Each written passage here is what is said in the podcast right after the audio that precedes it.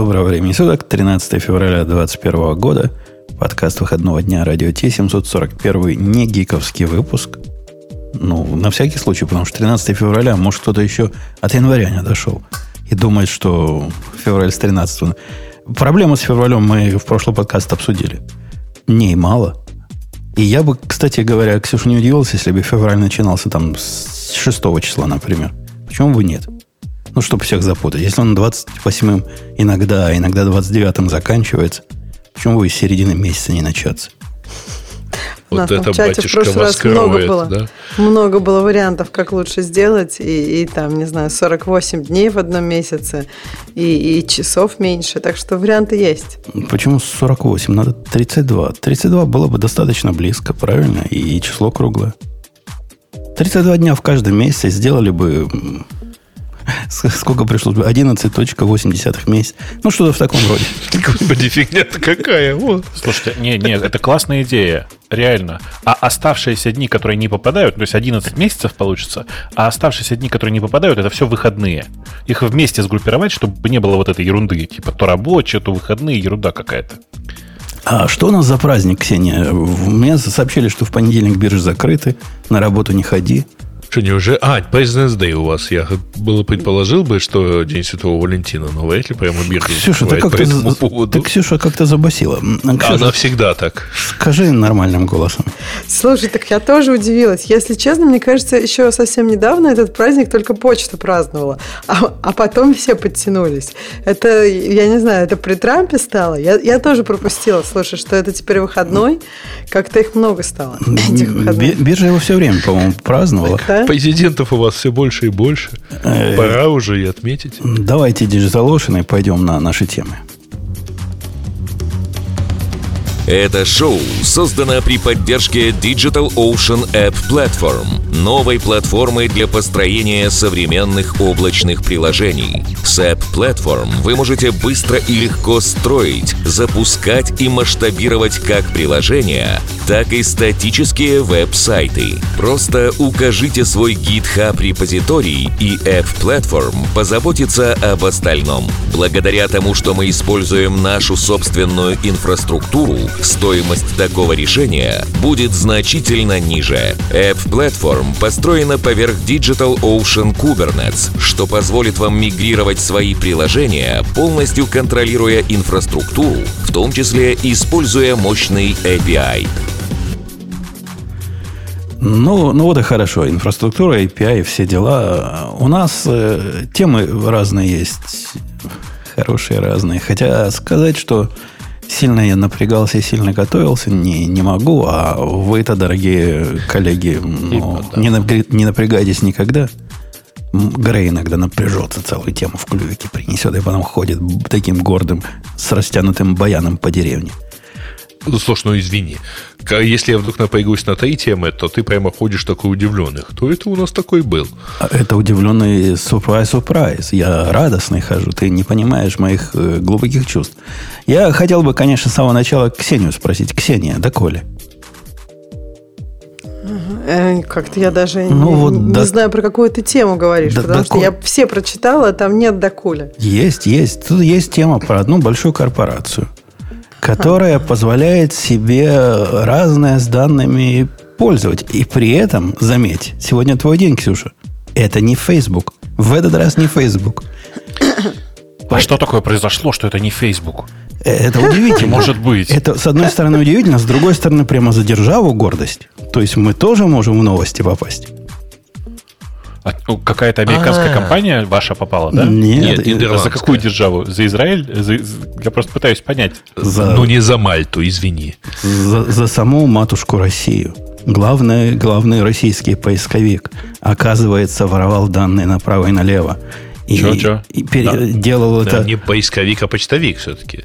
Я... Ну, там Нет. всего 5 тысяч. Это не направо и налево. Это, мне кажется, только чуть-чуть направо и, может, чуть-чуть налево. Ну, ну послушай, дорогая, только направо. если бы это был Facebook, то 5 тысяч это было бы фигня. Но поскольку Яндекс, можно 5 тысячами гордиться. Ну, ты, ты их со, соразмерь. Это как у вас, сколько, 500 тысяч было бы? Mm. Да нет. Я даже не знаю, как это радоваться или оскорбляться вообще этому сравнению. Э, я, я, конечно, издеваюсь и над Яндексом, и над Бобуком, но я не к Бобуку пристаю. Ксения, скажи, как, когда, как и что, и расскажи нам тему. Потому что Бобуку больно Когда у вас последний говорить. раз такое происходило? Я не знаю, потому что все-таки дело о почте, трудно сказать. Э, Это я сейчас сарказм был, поэтому, в смысле, дело о почте, поэтому нельзя соизмерить. Значит, про Яндекс. Э, Яндекс опубликовал официальное письмо на своем сайте, сказав, что э, в ходе регулярного расследования оказалось, что один из главных, по-моему, системных администраторов Ой, почты... не-не. Нет? не, а не, кто не, там? это один... Просто, и- просто один из системных администраторов, никаких А главных. там как-то... Ну, просто нет, везде как один из трех главных Да, администраторов. нет, там был один из Дальше, трех вот, главных. Подожди, подожди. Вот слова да. «главные администраторы» нивелируются следующими тремя словами. Службы технической поддержки. Да. Да, там как-то все вот э, на- э, Ну, как то есть это не сисадмин. Нет, причем Нет, самим Яндексом, сам- потому что вот у них на сайте как, как бы как-то так и написано. Один из трех... А, нет, там написано не главный. Один из трех системных администраторов, обладавших такими правами доступа, необходимыми для выполнения рабочих задач. А уже в статье написано, по-моему, один... Нет, да, а в статье, которая э, на другом уже сайте, на OpenNet, там написано один из трех главных администраторов. То есть, по ну, как сути... бы ты, ты, ты не читай OpenNet, ты читай оригинал, это же понятно. Нет, но понимаешь, я, я, мне хотелось как раз тут отметить, что Яндекс написал один из трех системных администраторов, запятая, обладавших такими правами доступа, запятая, бла-бла-бла-бла-бла. А как бы это все люди читают как один из трех главных. Яндекс, Э, Яндекс просто... да. Один из трех главных, у нас там, знаешь, есть генеральный директор, технический директор и операционный. Один из Да, трех главных понятно. это кто-то из них. Ну, в общем, суть такая, давай я расскажу. Значит, в результате его действия было скомпрометировано 4887 почтовых ящиков, неавторизованный доступ в скомпрометированные ящики заблокирован, э, идет расследование, нехороших негодяев накажут, все будет хорошо, пользователи уже попросили А поме- хороших поменять негодяев пароли. поощряют. Да. Да, пользователи же попросили поменять пароли. Все. Ну, вообще со, со стороны выглядит, как Яндекс, конечно, запутывает следы. Как вот тут заяц-беляк по снегу.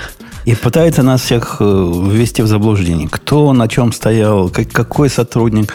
А он каких- вообще не вас пытается ввести в заблуждение. Он просто обязан по GDPR и прочим требованиям сообщать о вот этих compromised Ну, не про э, GDPR, не, не по incidents. GDPR все-таки. Тут GDPR тут ни при чем. Ну, тем не менее, это По публичная нормам- компания, то есть да, по она- нормам NASDAQ, да. Да, она обязана сообщать о подобных штуках, если они выявлены даже не, не по горячим следам, а если они выявлены в рамках инцидента. А Ну, вот сколько... как-то так. А есть какой-то минимум, на который... Вот если бы три почтовых ящика утекло, вы бы сообщали? Э, Слушай, я не знаю таких деталей, если честно. Но, чис- но чисто думаю, и- что о любом, о любом таком значительном мероприятии... Я думаю, знаешь как, давай по-другому скажу. Я думаю, что э, никто из э, людей, которые промышляют подобными делами, не останавливается на трех. Если бы на трех поймали, я думаю, что тоже точно так же пришлось бы рассказывать. Слушай, ну можно, мо- может быть, кто-то такой на одном остановился, посмотрел, не знаю, какой-нибудь там своей жены просто ящик. А его всё. поймали. Ну, так бывает. Да. Э, Вот такая история повезло. есть. Такая история есть про чувака из Снапчата. Так им тоже пришлось, к сожалению, публиковаться и объявлять об этом. А, Про одного чувака. а технически он как? Cut and paste сделал из какого-то файлика плоского, где все пароли лежали. А как он вообще... Да нет, это, Нет, ребят, значит, нет, сброс нет. паролей, сброс паролей это универсальная процедура, которая приводится для того, чтобы з- человек сам принудительно знал, что типа все куки сброшены. Понимаешь, да? Типа, чувак, у тебя сброшены все куки. А сейчас еще за одним поменяй, пожалуйста, пароль. Мало ли что. То есть, э, конечно, нигде в Яндексе э, пароли в plain тексте не хранятся, и даже просто в одноразово хэшированном виде тоже не хранятся.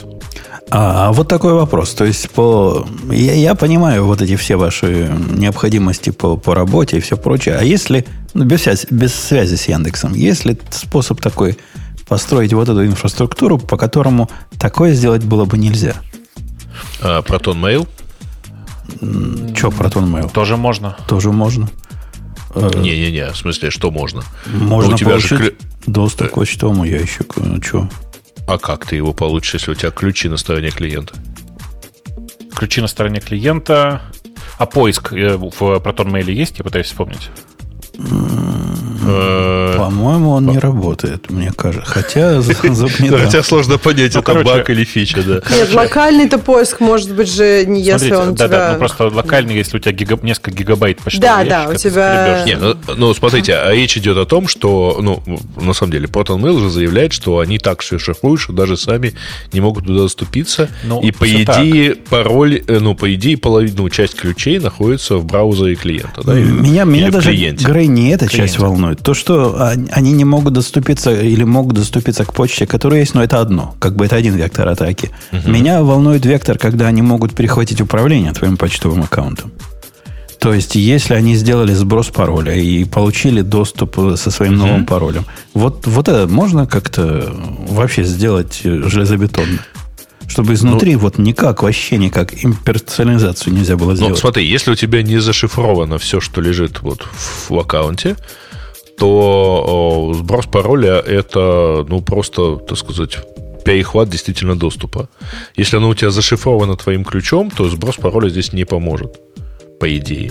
М, не- Ну, тебе нужен некий там Не поможет. фактор или кодовая Ну да, фраза как- на твоей стороне. Не У тебя поможет. не расшифруется. Ну, то то, есть есть, может, ты, ты- перехватишь доступ, то есть Ты, ты, перехватишь доступ, ты управлять, да. заблокируешь. Нет, ты перехватишь доступ, ты заблокируешь доступ э, валидному пользователю. Но ты сам тоже не сможешь делать. Это как биткоин кошелек унести и сидеть подбирать к нему пароли, потому что без кодовой фразы, условно, там без пароля, ты не можешь ничего внутри сделать. Я, я, собственно, не просто так интересуюсь. Ко мне тут на днях пришел бизнес и попросил в одной из наших систем устроить для админов имперсонализацию. То есть, если ты зашел админом, админским параметром в систему, ты можешь называться кем угодно и, и делать как, как вот тот самый чувак, которым ты назвался. И я, я понимаю, чего они хотят, и понимаю, почему. Ну, понятно, да, заказчик приходит, жалуется, говорит, у меня там ифы сломались, вайлы перест... Ты хочешь посмотреть, как? Ты не, не будешь же его спрашивать, а какой у тебя пароль? Ну, это же идиотский вопрос. Во-первых, он не помнит, а во-вторых, вредный вопрос. Но не, не покидает мысль меня до сих пор, и я пока это не делаю. Как же это сделать красиво, вот наиболее безопасно? Слушай, да нет безопасного решения здесь. В смысле, ты ты всегда ищешь трейдов между безопасностью, реальной безопасностью, и удобством. Вот эта история с поиском в ProtonMail, она как раз самая показательная. Потому что если ты хочешь нормально работающий поиск э, и какие-нибудь любые серверные фичи, ты просто в результате отдаешь все это, э, ну, типа, на все, всю свою почту на растерзание. Ну, Другого хотелось нет. бы, да, с поиском я понимаю, но согласись, поиск это как бы тоже можно это посмотреть как на легкую фичу. То есть read-only акс- э, доступ, правильно? И, и теоретически можно сделать, чтобы у имперсонализированного был поиск, но нельзя ему было создавать новых сообщений. Ну, на уровне... Ну, как бы это утечка информации, нет? Ну, хорошо, но мы же про трейдов и говорим, ведь правильно? Э, И, и здесь посмотреть, но не давать писать. Что-то вот в эту сторону, я думаю, как-то безопасного. Поскольку, представь, дам я э, нашему админу такой доступ. Тут приходит, приходит китаец, и, которому надо как раз вот это и посмотреть. И ему уже как раз и надо посмотреть, как там в UI сломались фильтры, и пишет Object ID в, в каком-то поле вместо настоящего. Потому что где-то там какие-то settings не такие. И тут он как начнет заказчику все менять, как начнет сбрасывать его кейсы и его пресеты, я с ужасом могу представить, что будет. Не безопаснее в такой ситуации просто запись сессии делать? Ну, то есть ты как бы говоришь клиенту, я включил запись ваших сессий, пожалуйста, повторите операции, которые, как вам кажется, выполняются неправильно. Я, я Или, что, может, думаю- они могут включить запись сессии и потом как-то тебя, ну, то есть И- на, на их стороне, мне Но кажется. такое дело, с, с- с точки зрения UX, э, ну, UI точнее, надо иногда, например, в консоль браузера посмотреть. я Ты пока, можешь дум- пока при думаю... записи действий можешь записывать и консоль браузера тоже. Да, прости. А, Это проблема не с действием, это проблема с состоянием скорее. То есть, э, вы представляете, сложная система. Заказчик каких-то фильтров, каких-то эксклюженов, каких-то э, группировок навыбирал и не понимает, чего происходит. И мы с его рассказа не понимаем, это баг или фича, или он что-то не так делает. Моя идея была в другом, ну, как у истинного параноика, не, не делать э, вот эту самую имперсонализацию, а делать клонирование его сессии в такую специальную админскую сессию и вот туда заходить. А уж там делай, чего хочешь. Но в песочницу такое. ну, не то, что песочницу, а полная копия. Будет такой виртуальный юзер, который как настоящий, только не настоящий. То есть... Но только со всем окружением и со всей рабочей базой, ну, где-то это. Да, да, да, да, да, да. Ну. Вот в эту сторону. В эту сторону мне подумывается. И не знаю. А, ну, Хочу это фактически, знаешь, у тебя ты дойдешь до состояния, когда там модель настолько сложна, что сравнилась со сложностью с исходным, э, ну, с исходниками. Не понял, какая модель. Нет, здесь надо состояние. Типа сервер, все сервер-сайт состояние аккуратненько скопировать. Это как раз несложно сделать. Это... Ну, то есть тебе понадобится два инстанса одной системы? Да нет, я, я не о том говорю. Я говорю о том, что зашел юзер Бобук в систему с организацией радио T. И говорит, не работает. Я захожу как админ, говорю, хочу быть Бобуком. Оно мне делает Бобук админ, Бобук подчеркивание админ. И я оказываюсь в системе как Бобук, подчеркивание админ, у которого все скопировано, все его таблицы, все его состояния, все скопировано с настоящего Бобука на тот момент, когда я заходил им. Ну подожди, но сервер-сайт, все это ты не будешь клонировать. То есть все базы там какие-то. Все То есть базы ты будешь... я буду все, все, ну это не база, ну, это записи. Я про это и говорю, что тебе нужно, э, что тебе нужно четко изолировать, чтобы, не дай бог, в продакшене ничего не поломать. Ну, при этом тебе нужна такая же сложная система, так сказать. Да ни, ничего такого сложного не надо. Это будет ровно то же самое, что создание нового юзера. Просто создание этого юзера должно быть временное. Его Ну, короче, то есть ты не будешь все. То есть, на самом деле, вопрос у, у Грея и у меня был, собираешься ли ты вот все поднимать заново, все сервисы, там, АУФ и все такое. Либо ты просто хочешь зайти в ту же систему, настоящую в production, юзером. Конечно. Если просто туда заходишь в production юзером, ну, этот юзер может накосячить там очень сильно. Ну, тогда тебе надо изолировать эту систему от действий Бобук админа. Подождите, вы, вы, такое впечатление, что я в стену говорю. Бобук, ты идею понял, нет?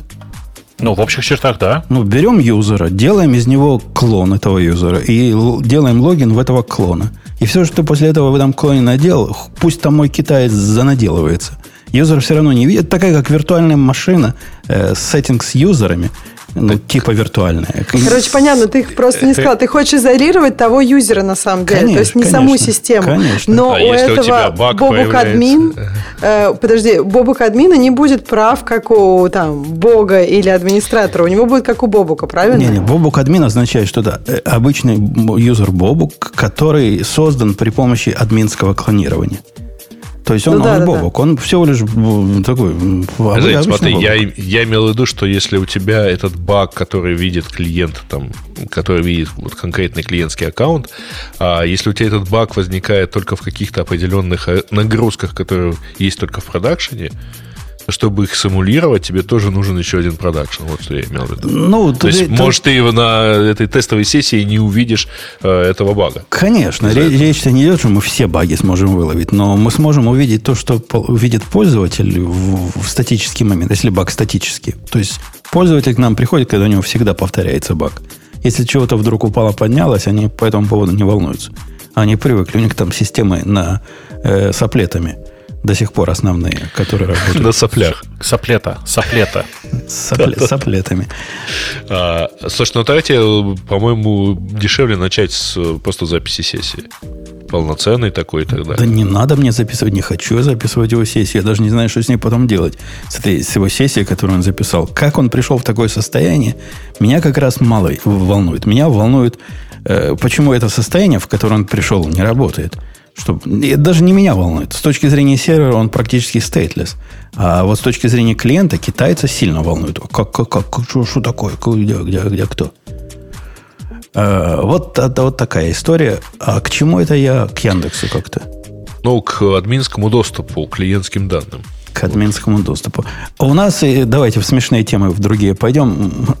Видел ли ты, Бобок, дружище, вот эту сносящую крышу как это называется, иронию, что ли, не иронию. А, я так и думал, что ты это выберешь.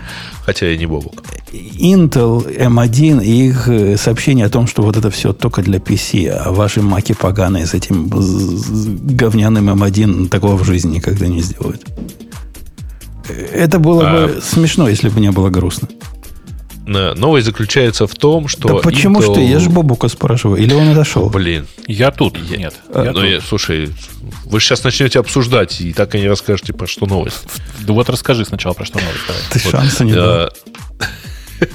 А Гриша, по не хотел. А, новость заключается в том, что Intel э, выдержала, так сказать, момент, и, видимо, уже кто-то не выдержал там, а, потому что, действительно, так сказать, три месяца прошло, э, и Intel выпустила серию тестов, э, где она сравнивает свои новые процессоры с M1, и прямо рассказывают, что не, ну что вы тут, сказать, гоните на нас, мы такие крутые и, в принципе, очень даже неплохие. А, выглядит это действительно странно. Они кое-где умолчали, а, там, где их чипы не, не такие уж хорошие. А, Но в целом это, в общем, такая, значит, хорошая мина при плохой игре. И, в общем, тут, по-моему, никто не нашелся, кто бы сказал, да, ну что, в самом деле, там Intel вполне хорошие процессоры, даже на фоне M1. Ну, вот как-то странный Короче, ход. Ну, это не, не странный ход, совершенно понятный. Куда им деваться-то? Ну, Что что-то им делать надо, но, но, в общем, как-то очень коряво. А почему они так долго ждали? Вот меня первый вопрос волнует. Как, ты- как только Apple вы- вышел, они сразу же начали снимать рекламу. Э, Очень быстро постарались, всего три месяца прошло. Я думаю, что как раз сейчас просто дошли все блогеры. Ну, то есть вот дошел, дошел эффект от всех людей, которые купил, которые восхищаются. Видимо, критическая масса какая-то наступила. Да, да ничего подобного. И маками уже, если посчитать э, какую-нибудь кривульку восхищения маками, э, M1, они явно пошли на спад, потому что все, кто хотел M1 завести, уже завели. А те, кто не завели, ждут, пока выйдет Pro-версия 14-дюймовая и 16-дюймовая. Поэтому они, ну, это слишком мало и слишком поздно, с одной стороны. С другой стороны, оно выглядит как-то жалко. Не то, что странно, как ты говоришь, Гарри, оно жалко выглядит. У меня другого определения. Кс- Ксения, тебе кажется вот это жалким, вот эти потуги показать, ой, а мы тут тоже. И, и вот пыжутся, и пыжутся, и пыжутся. Сейчас лопнут. Я вообще посмотрела этот ролик, я не знаю, смотрели его, это вообще очень как-то уныло смотрится. То есть я даже не знаю, мне кажется, это смотрится унылей, чем когда в, да- в далекие времена Microsoft пыталась там против Apple что-то.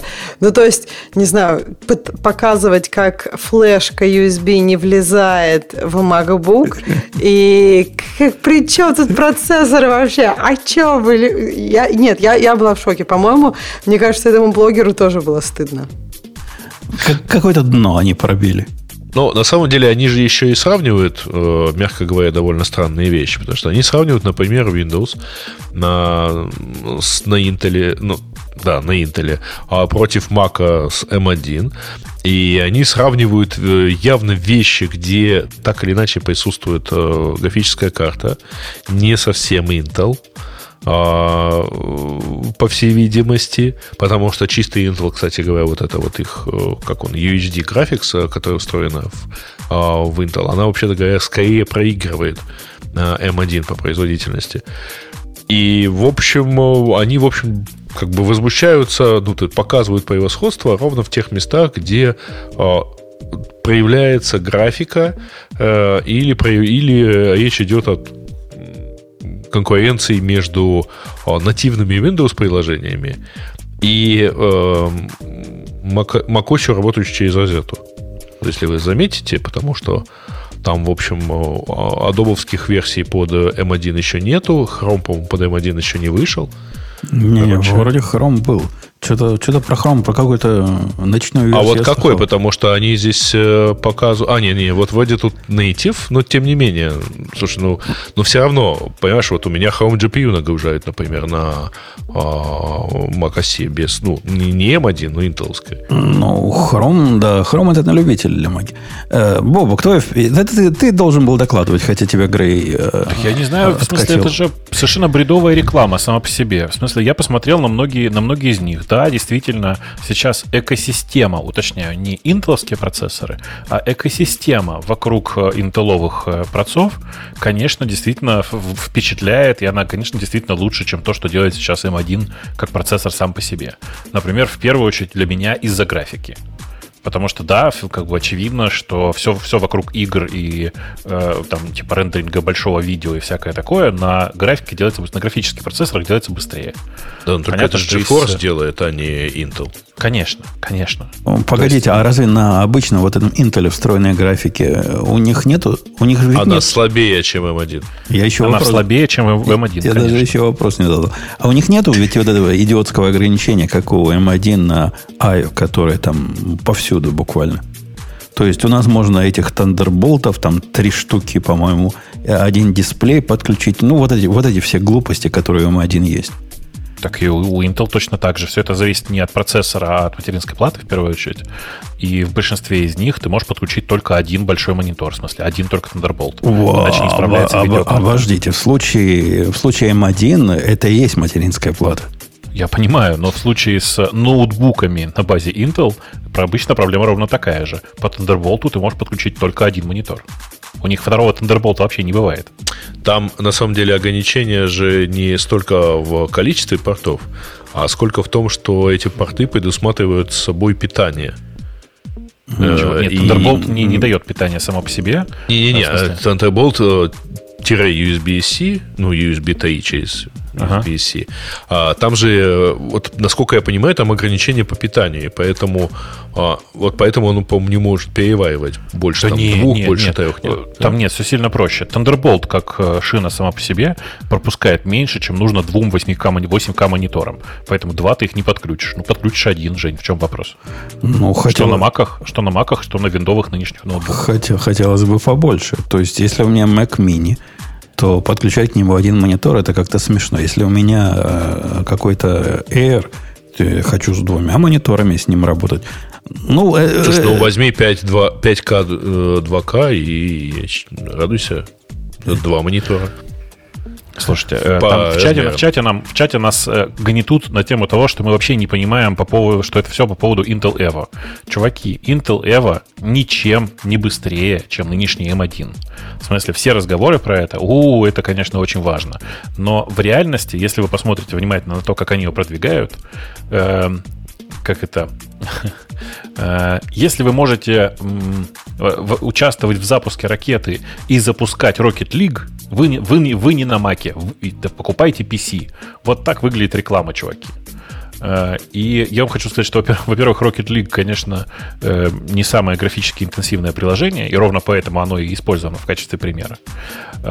И, конечно же, если бы такая необходимость была, оно бы на Маке тоже, в общем, в принципе, неплохо работало. Так что... В общем, выглядит это так себе. Может, мы чего-то не понимаем, и может, действительно, э, Intel рвут маков как стоячих, но выглядит жалко. Выглядит Слушайте, жалко. ребят, ну, в действительности, я как владелец MacBook и с еще Intel i9, который, могу вам честно сказать, что, в общем, с точки зрения видео, ну, так себе. То есть я, э, я имею в виду с точки зрения видео, когда речь идет о встроенном Intel. Помните, когда у нас тормозило все там из-за видео на стримах? А, потому что вот все, что хорошо в этом маке с точки зрения видео, это Radeon, и он работает исключительно только вот в некоторых а, приложениях, типа там DaVinci. Я, я как владелец, э, то, что я сделал со своим MacBook Pro 13 дюймов в самой высокой конфигурации, доступной на момент покупки, это ведь приговор, по сути, Intel.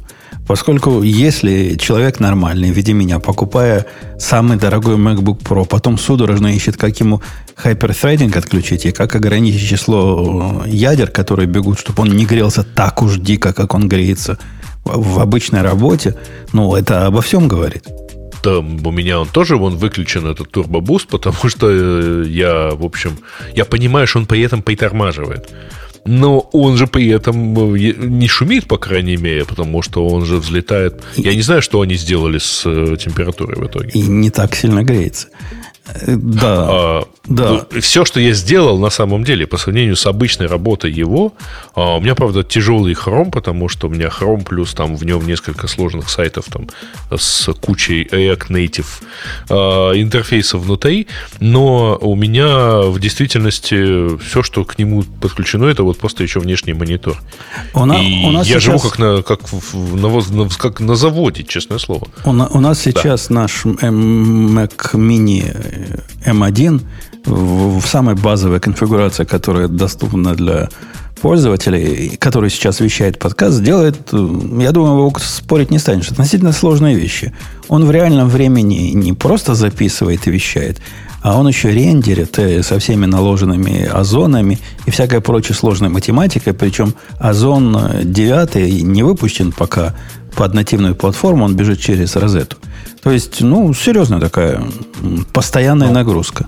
Конечно, это вообще довольно много работы. Ну, ну, Intel бы уже шумел. У него по всем его ядрам, вот я смотрю, которых тут он рисует, что их 8 штук, э, загружено наполовину 4 скорее даже 5 ядер. И сильно нагружены. И он нагрелся, не поверите, до какой температуры.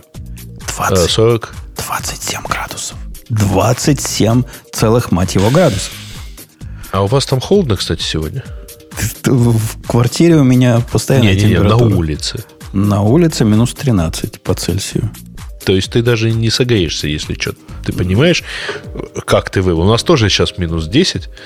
Я, пока не имею, вот об ноутбук могу согреться. Ну, у меня, у меня таких тоже много. Э, ладно, Ксения. А у меня плюс 16, но коту все равно холодно. И она постоянно садится на ноутбук, когда я что-нибудь компилю, прямо попой. И видно по ее лицу, как ей процесс очень нравится.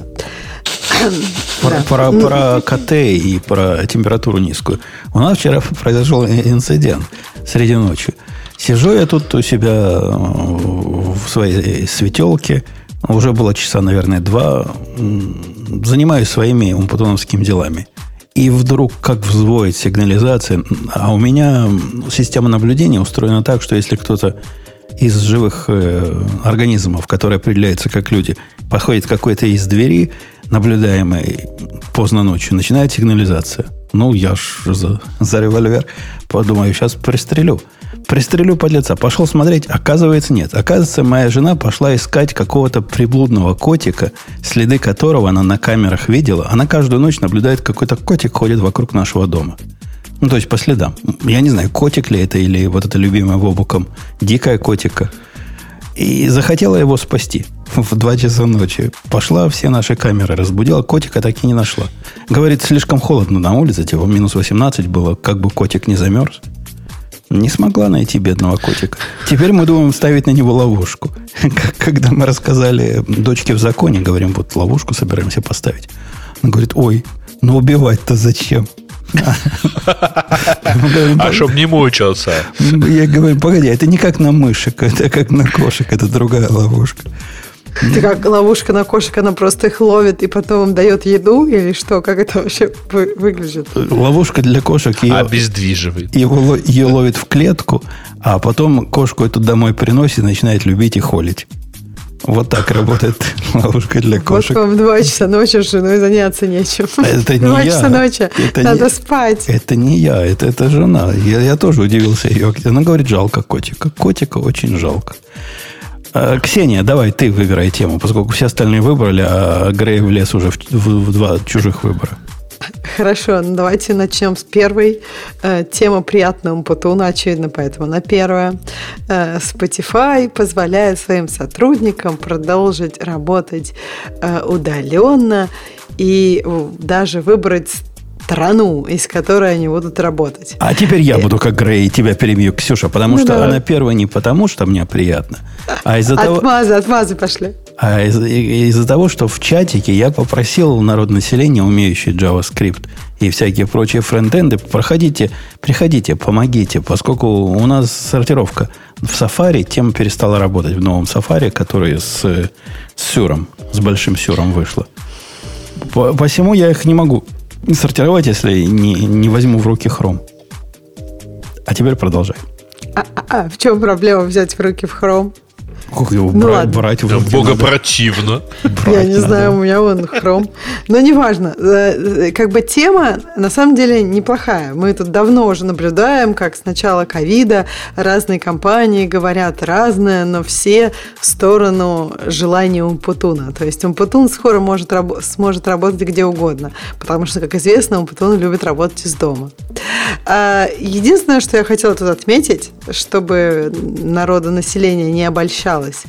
Э, заголовки, на мой взгляд, они как-то более разухабистые, чем реальность. Потому что даже когда читаешь эту статью внутрь нее, там уже оказывается, что там уже они там посмотрят на тайм-зоны, Э, и вообще на законы в разных странах они посмотрят, что, может быть, окажется это не так просто где угодно работать. То есть э, и во всех компаниях, насколько я понимаю, во многих, это все-таки такие программы.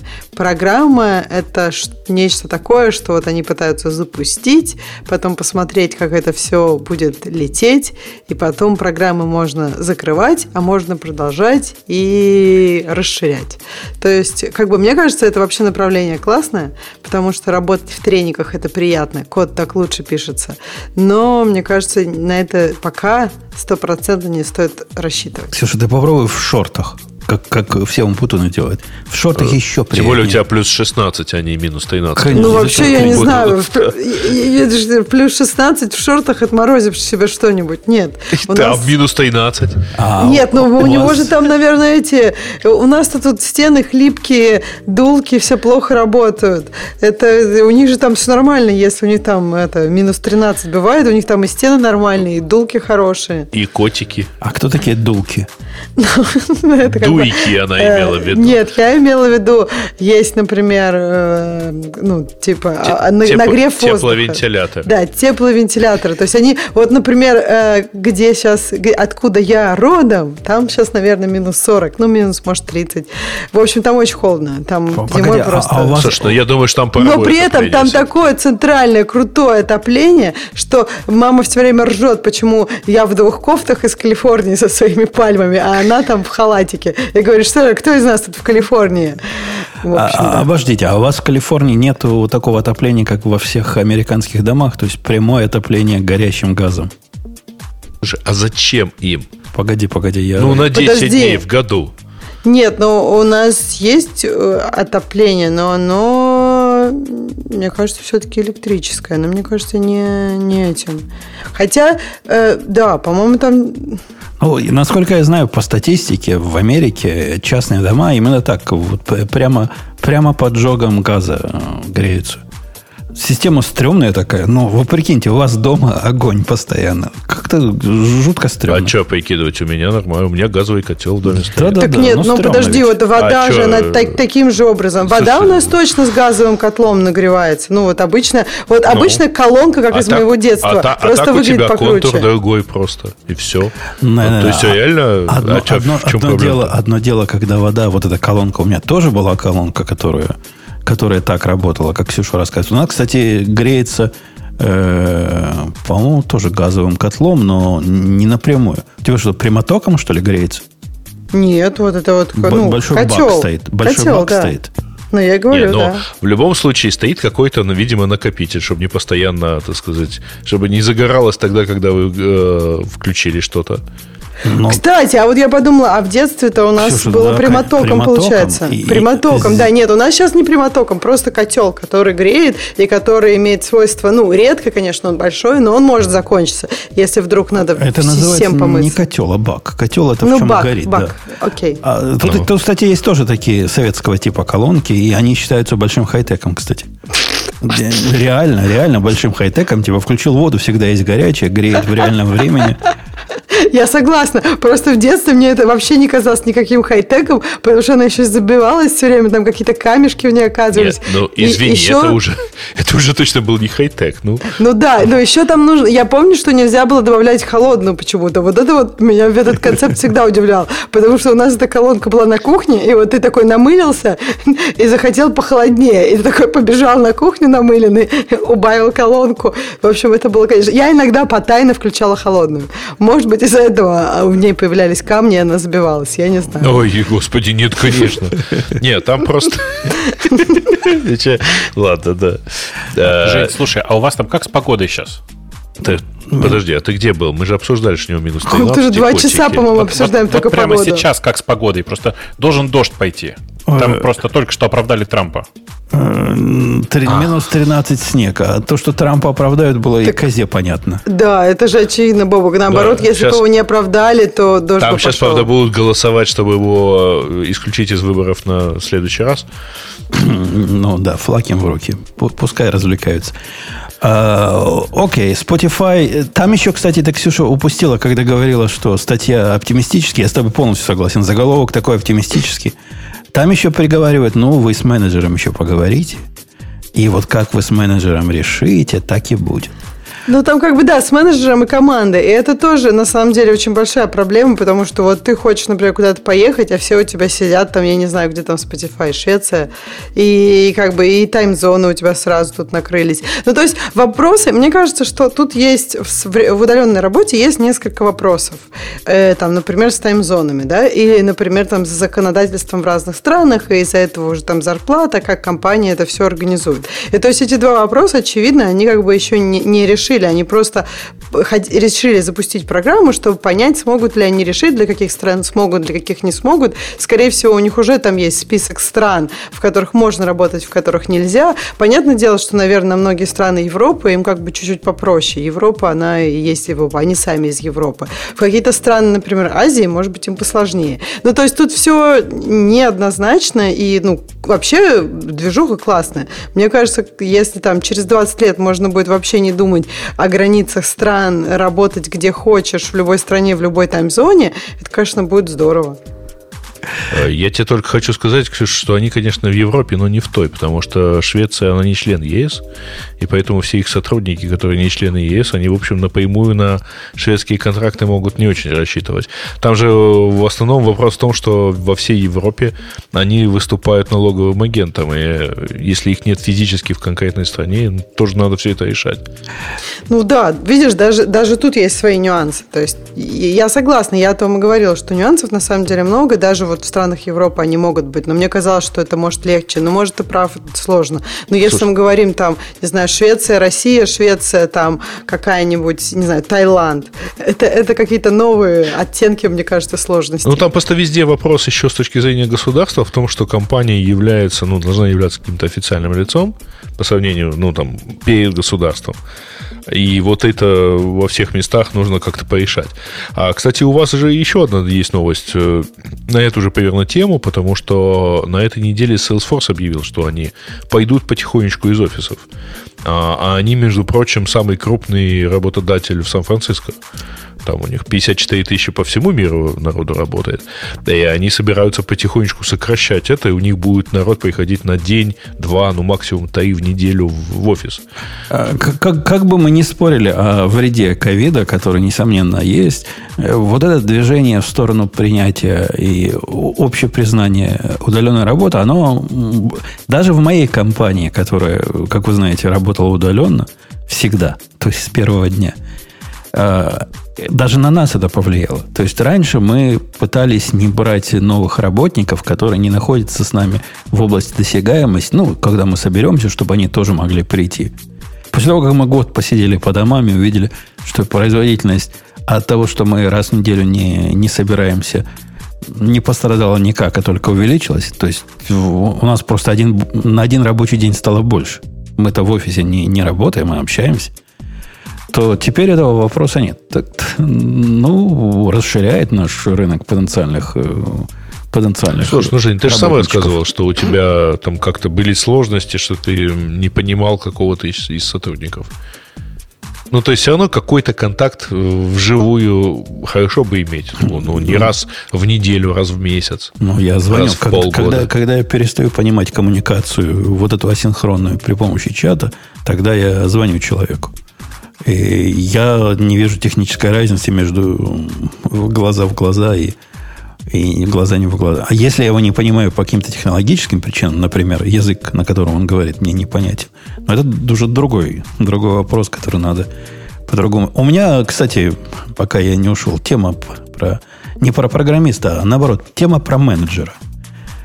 Э, Тема про менеджера, которая меня удивила тем, что один из тех редких случаев, когда я не смог им адекватно объяснить, почему они дебилы. Обычно у меня получается. А тут вот не смог. Ситуация какая-то совершенно идиотская. Собираемся на совещании я, представитель от бизнеса и начальник. Представитель от бизнеса говорит, тетка наша, ты бишь, бизнес наш, аналитик, говорит, нам надо сделать, значит, такую фичу ABC, которая э, основана на, на спеке вот провайдера, самого главного провайдера э, биржевых данных в, в Америке и, наверное, во всем мире. И вот надо так-то анализировать. Но, говорит, я, кажется, Заметьте, она говорит, кажется. Я, говорит, не помню. Но, кажется, я видела, что у них иногда время, которое они выдают вот на эту запись, оно немножко неточное.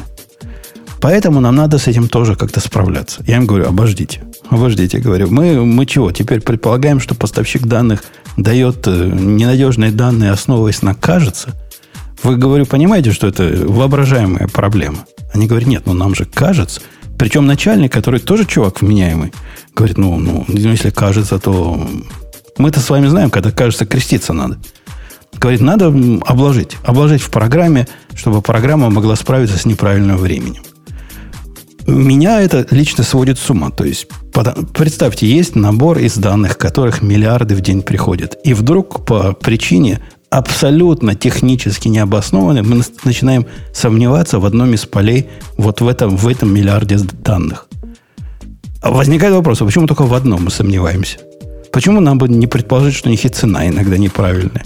И, и все остальное иногда неправильное?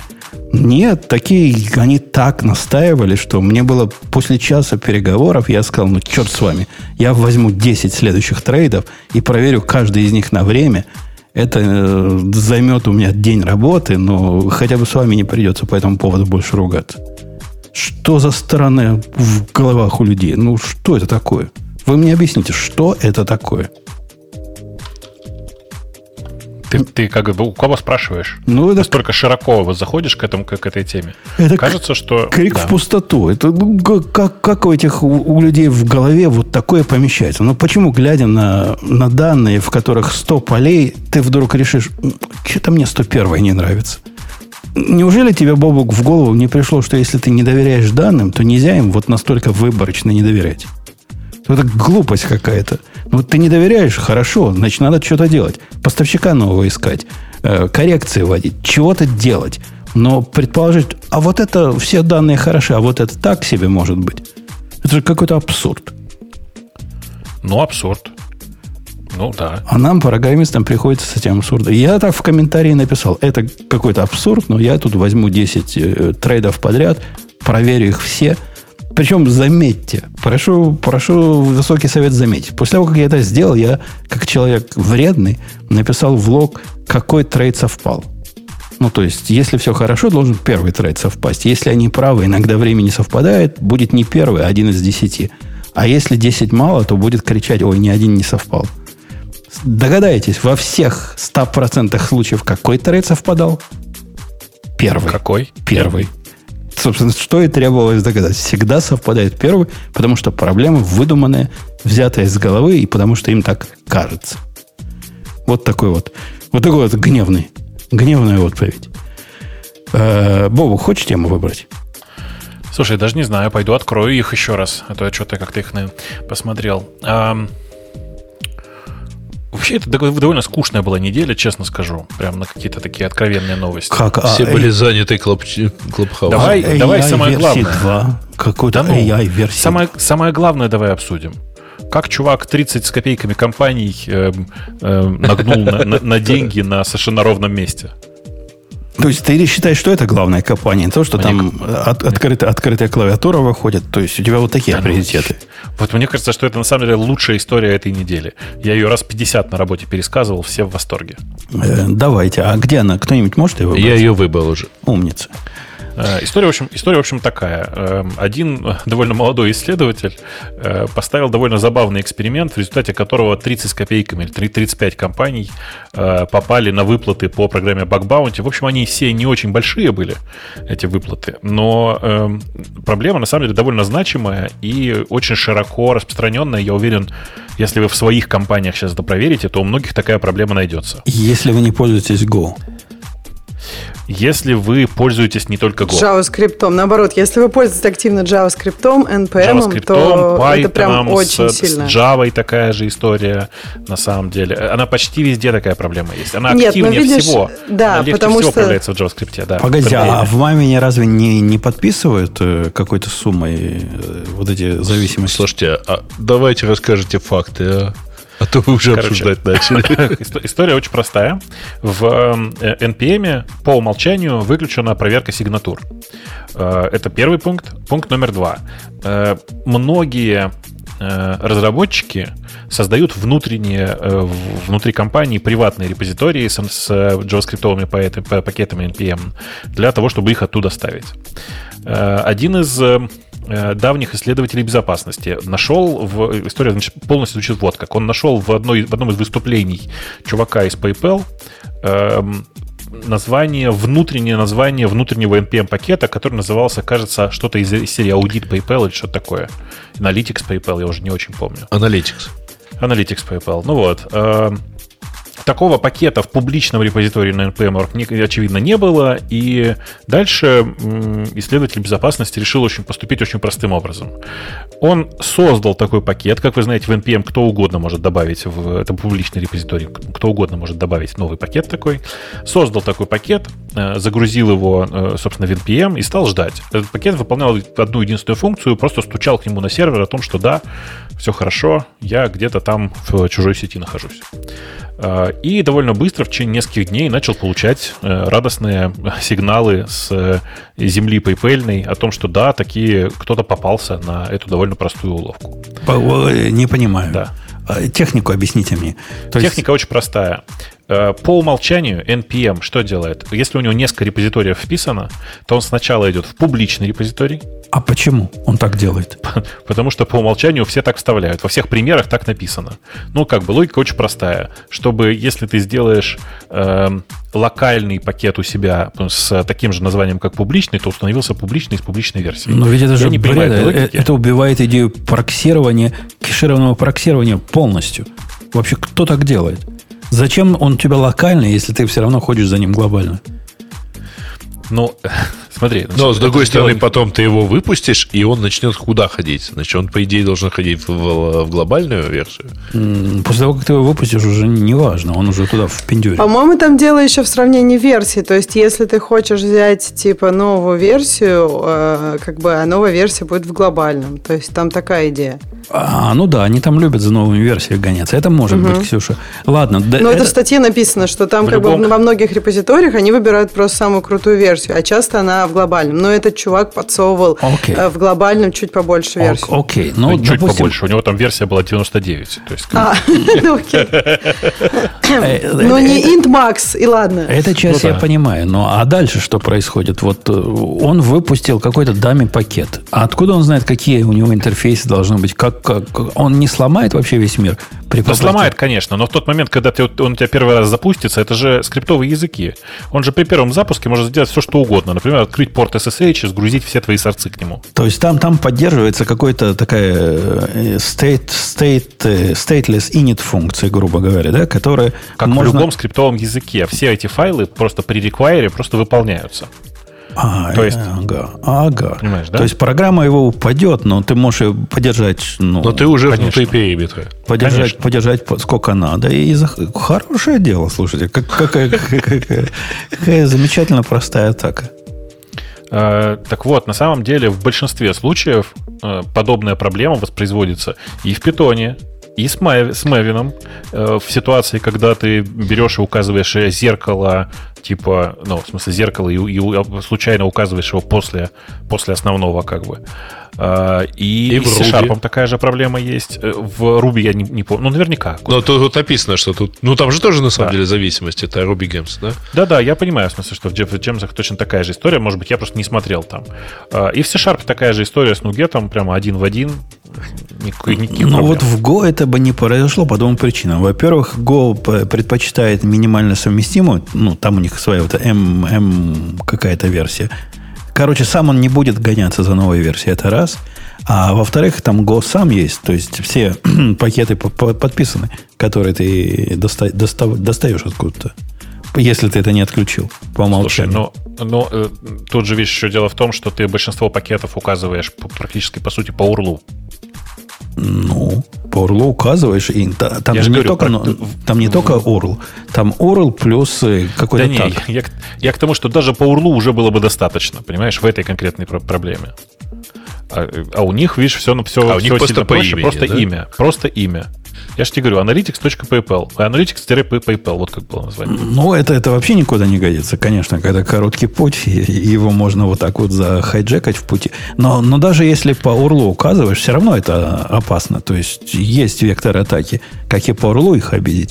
Компрометация DNS сервера, ну вот это, вот это все. Не, ну это, просто уже сложно. сложнее. Это просто сильно сложнее. А тут, я же говорю, а 30 35 крупнейших компаний пострадали. Слушайте, а как вообще это вот, ну, слушайте, ну, даже не первый случай. Помните все эти истории про э, Node.js плагины, ну, тут те же самые NPM плагины, к- которые типа складывал одно с другим, так сказать, и из-за этого все падало. Да. Leftpad. Не, не, это была проблема про другое. А как вот в эту проблему? это тоже проблема про зависимости. А если бы он не складывал одно с другим, а действительно вот точно так же подсовывал какую-то init функцию? Ну, э, этой проблемы в мире э, людей, которые пропагандируют ноу-код и нам как можно больше dependency, она их не волнует, судя по всему, поскольку я многократно здесь удивлялся, как люди в здравом уме решаются подключать зависимости без э, тщательного аудита того, чего они подключают. Но кроме меня, ну, может, Бобука в хороший день, это, похоже, никого не волнует. Так и есть. Просто никого не волнует это все. Э, А как с этим бороться? То есть, какой, какой ответ? Подписывать их и, и проверять подписи? Ну, в смысле, есть э, стандартное правило о том, что э, локальная прокси должна быть впереди э, основной этой самой, ну, в смысле, всех остальных, с одной стороны. С другой стороны, по, по возможности ну, использовать нужно, конечно, э, вообще системы, которые все берут из локальной копии, на мой взгляд. Вендоринг, Совершенно. вендоринг, мать его, не зря я тут про вендоринг приговариваю. Ну, э, ну и да, и по возможности избег- избегайте просто NPM. Сколько можно уже. А в NPM можно завендорить все зависимости внутри проекта? Или это будет э, 50-мегабайтный коммит? Не, не, в смысле, ты можешь сказать npm install, у тебя все уложится прямо сюда. Все, все эти 50 гигабайт библиотек, которые нужны для того, чтобы складывать 4.4, они у тебя окажутся здесь локально, э, и, и все, и дальше ты с ними живешь. И оно не будет никуда лезть, э, чтобы... чтобы Оно не будет никуда лезть, оно не будет никуда лезть и будет так и работать, но рано или поздно тебе захочется что-нибудь обновить. И вот тогда начнется. Ну, расскажите нам в чатике про вендоринг э, в NPM, как там у них это делается, потому что мы с Бобоком тут плохо понимаем. Ладно, хороший, хоро- Слушайте, ну а с другой стороны, до какой степени нужно проверять, так сказать, зависимости и все прочее? Ведь когда мы даем ссылку на Википедию, мы же не проверяем, что там через два клика вот этого вики-браузинга есть какие-нибудь там ваши любимые фейк-ньюс. Не-не-не, надо проверять, э, с моей точки зрения, надо проверять на, включать паранойю на максимальный уровень, потому что ты пускаешь код, который бежит в твоем периметре, в святое святых. И как к этому можно легко относиться, я, я просто не понимаю. Ну, это то же самое, что выполнить какой-то curl э, ру- рутом, да, сейчас рутом это любят делать. Сделать суда curl минус да, sh и, и запустить какой-то случайный скрипт из интернета в надежде, что он поставит тебе какую-то замечательную приблуду и, и не сделать ничего другого. Ну что, что-нибудь типа ro.github user content. Ну, погодите, ну, вот это х- х- брю ставится курлом, правильно? Я правильно ведь помню? Рекомендованный Ставится способ. курлом, и что? Тебе это кажется нормальным. Вот так ставить курлом это нормально. Ну как, в смысле, тут, видишь, тут есть несколько тонких моментов. Например, нет, мне, безусловно, это не кажется нормальным, и поэтому я так и не делаю. Молодец. Ну, Молодец. а ты делаешь. Я тоже так не делаю. Мне это вообще анекдотом выглядит. Я когда первый раз увидел, когда в каком-то пакете вот так сказали поставь, я думал, он шутит. Нет, это- это- это- там, там еще суда было, в отличие от э, Брю. Нет, это, это не шутка юмора. А, а как ты, вот Здравствуйте, скажи я а скажи- афганский вирус. Я, мой хозяин очень бедный, поэтому запусти, пожалуйста, отформатируйте жесткий диск сами. Да? Расскажи, пожалуйста, Жень, э, расскажи, пожалуйста, как ты, эм, э, как ты устанавливаешь э, э, Homebrew? Я не помню, как, когда я его устанавливал, у меня есть такое ощущение, что когда я его устанавливал, вот такой дикости еще не было. Не-не-не, это с самого начала был С самого начала дикость была. метод. Ну, Я тебе сейчас покажу строчку, которую устанавливаю я. Э, но тут есть важный момент, что я перед этим сначала, перед тем, как его прямо так запускать, я ее еще и читаю. В смысле, я иду и проверяю, что там все в порядке. Вот я кинул в один чатик, сейчас кину в другой. Ну, возможно, я, я, я бы, я тоже примерно такой. То есть, если мне попадется нечто, что необходимо закурлить, а потом поставить, я закурлю сначала в минус О, посмотрю, чего оно там делает, а потом буду думать, запускать его или не запускать. Ну, Видишь, у тебя просто... до сих пор баш? Нет, обрати внимание, что Pipe Bash, он специально здесь указан, э, ровно потому, что у меня основной shell не, не bash compatible. Ну да, вижу твою строчку. Ну, здравствуй, друг параноик. Ну, как бы, ну да, в смысле, что я специально уточняю, что нужен TLS э, и всякое такое. Э, ладно, а тема, который, на которую я... Я еще, кстати, я, кстати, я пошел посмотреть, что там написано на сайте самого Homebrew, и там такие отвратительные ключики. Прикиньте, там, значит, написано э, минус S, в смысле silent, silent mode для курла. Э, минус L, то есть переходить по редиректам. Упаси Боже, вообще просто стыдно. Ну, красава, ну, красава. Ну, вот они себе жизнь упрощают, и Жалко Лехи нет, он бы тоже со мной... Ксюша, ты гневаешься, как я гневаюсь, на вот этих, вот этих молодых дебилов, которые борзые и которые разрешают запускать что Или ты сама из них? Так я вообще же... Нет, я помню, с тех пор, когда мы обсуждали, э, когда один пакет из Array в NPM сломал весь мир, по-моему, это вообще ужас. По-моему, NPM это просто страх и ужас, и там просто еще найдется так много всего. Но эта штука для всех работает. Ну, как бы просто, мне кажется, для NPM она работает проще всего, потому что там тысячи миллионов пакетов, и можно быстро найти то, что тебе надо э, сфейкать. А скажи, а вот, а вот ты умная, в смысле, что ты этим много пользовалась. А в Swift, Swift Packages как?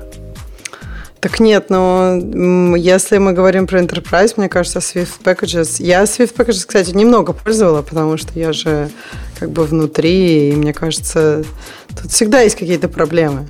Согласись, Погоди, а Swift, кроме Go. Swift Packages это как, как Go Packages или это что-то другое? Ну, в общих чертах это примерно такая же система, как Go Packages, только не Go Packages. Такая же, но другая. А ты, Ксюша, зря про Go Packages. Мне, мне кажется, управление вот этими зависимостями, ну, то есть не dependency injection, а зависимости времени построения, времени компиляции, оно в Go сделано вообще прямо красиво. То есть, ну, конкретно хорошо. Я, я не знаю, куда там кинуть. Есть иногда, куда кинуть камень в тонких ситуациях, но не было ни одной тонкой ситуации, для которой мне даже гуглить пришлось все, все так прямо работает. Так нет, я про Go хорошо сказала. Прямо я, работает. Я, смысле... я думал, это ирония просто. Извините. Нет, дорогая. я нормально сказала. Я считаю, что это можно нормально сделать, просто это как бы сложно сделать хорошо. Мне кажется, новые системы и Go Packages, и Sweet Packages это более новые системы.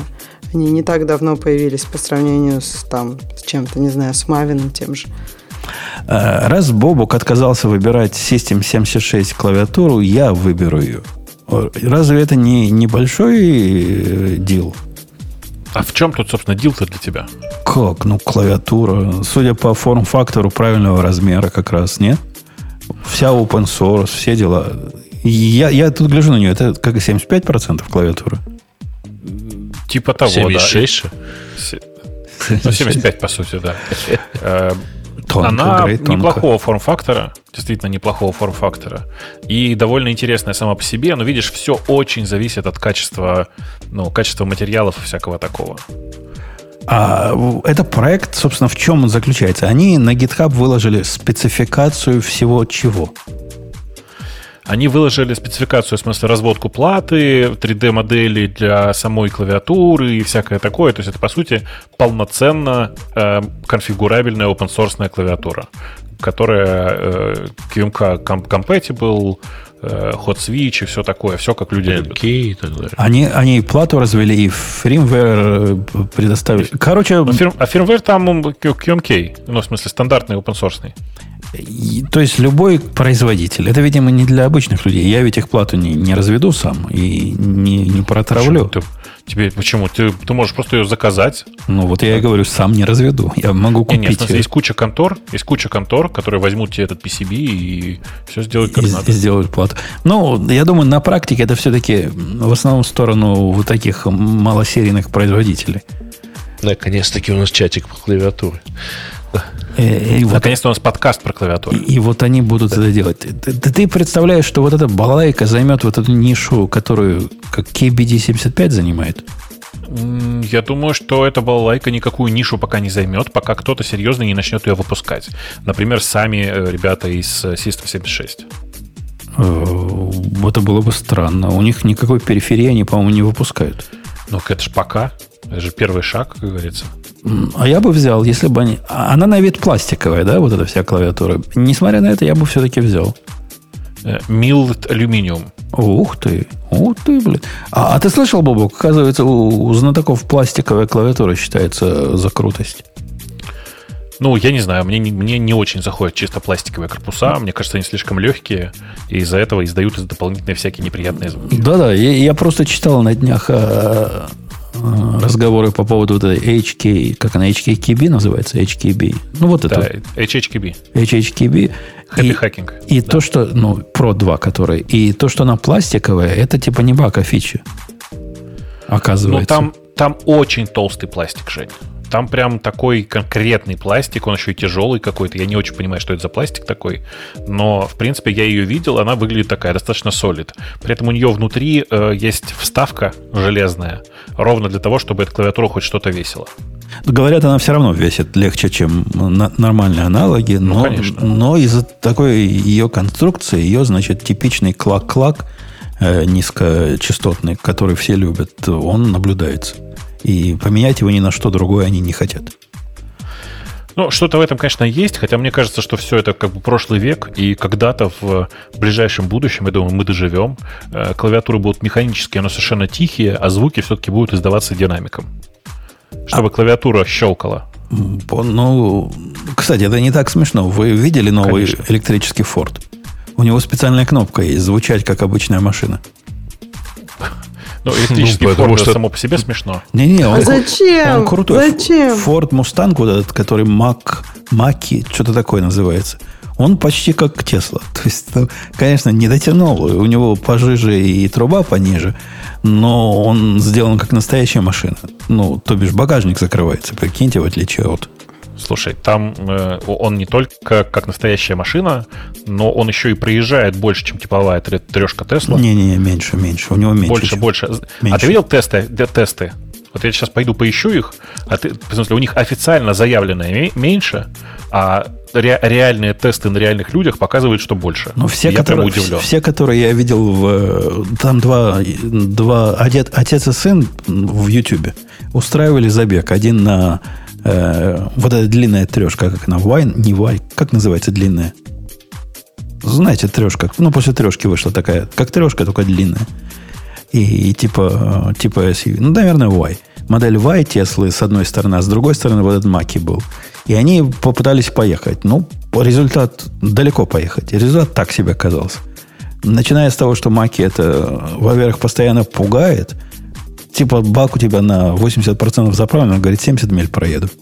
Как 70 миль? Ну, обещали 250. Говорит, нет, 70 миль холодно. При этом проезжает больше, чем 70 миль, но нервничаешь в процессе. А во-вторых, она нигде не заряжается на хорошей мощности. То есть вообще нигде они не смогли зарядить. Ну, это позор, конечно. Это прям позор. Ну, я на, посматриваю. Это потому, что у Tesla свои заправки? То есть они там смогли зарядиться? Ну, у Supercharger э, пиндюрит, вот как написано по спецификации, сколько там у него будет э, тысяч ватт. Столько и будет. А у этой сказано, мы можем там до 100, до, до 100 по-моему, 20, а на практике 40-60. Посему mm. ты сидишь как дурак в этой машине. Я, я на Хаммер новый смотрю как раз. Прямо EV Хаммер, вот этот, вообще Буба Шальдовар. Такая жутковатая машина и в моем стиле. Тебе нравятся жутковатые машины? Да, конечно. Машина должна быть жутковатая. Как, Почему? Это, ну, няшные вот эти электрокары, которые сглажены и все, это не наш путь. Мы, мы не хотим воздух огибать, мы хотим его раздвигать. Так это же как бы сопротивля... воздух-то сопротивляется, все такое, нет? Нас... Да кто его спрашивает? Нас проблемы воздуха не волнуют. Нам, нам, нам чтобы брутальненько было. А, окей, клавиатура, я вижу, Бобука не возбудила, хотя я думал, возбудит как Слушай, раз да, именно тебя. Мне кажется, что, мне кажется, что странно вообще возбуждаться на такую клавиатуру. Она же не существует в природе сейчас. Посмотри на нее. А когда нам это мешало возбуждаться? Мы на несуществующее, на несуществующее часто возбуждаемся. А Просто- я знаю, что Бобука возбудит. Так. Тема, в смысле, какая? У нас есть тема про AI 2.0. Тема настолько разбыта, что мне кажется, что Бобук найдет над чем поиздеваться над автором. Поплакать, да, там, я не знаю даже. Или я не знаю, но они там так, они пытаются такую четкую какую-то, э, ну, схему представить, что мне кажется от этой четкости, э, что там просто, ну, не очень все И- правда. Дайте я угадаю, не добавят градиенты и отражения. Я боль обоих и Ксюши, и Бобука могу понять, потому что в городом списке компаний, которые поучаствовали, AWS, IBM, откопали, Google и Microsoft, во-первых, нет Facebook, а Слушай, самое подожди, главное, ну что IBM откопали? Ну, не оскорбляет так уж. а самое главное, нет Яндекса. Ой, так все, короче, тогда как никакой революции не будет. Все, о чем мы говорим.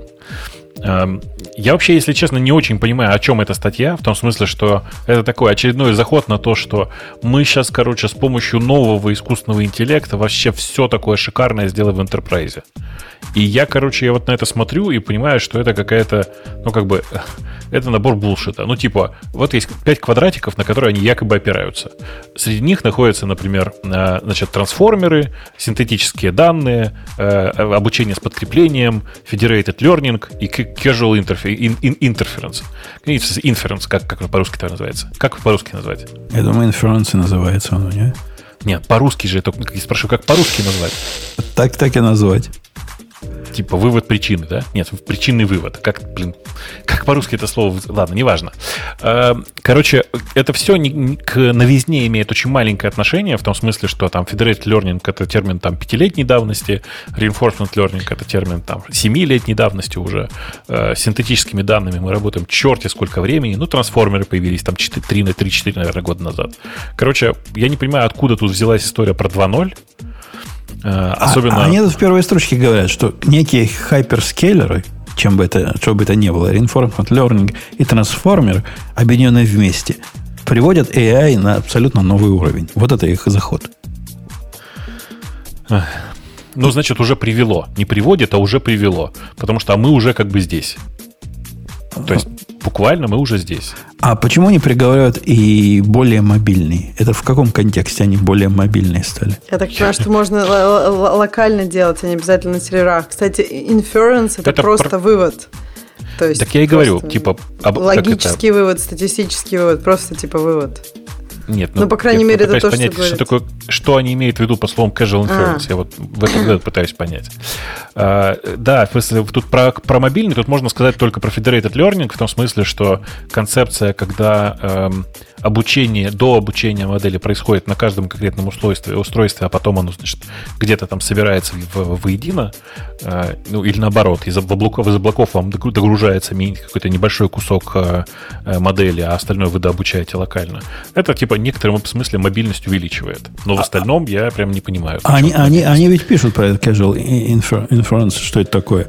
Они говорят, что это типа... э, Моя интерпретация типа эвристик.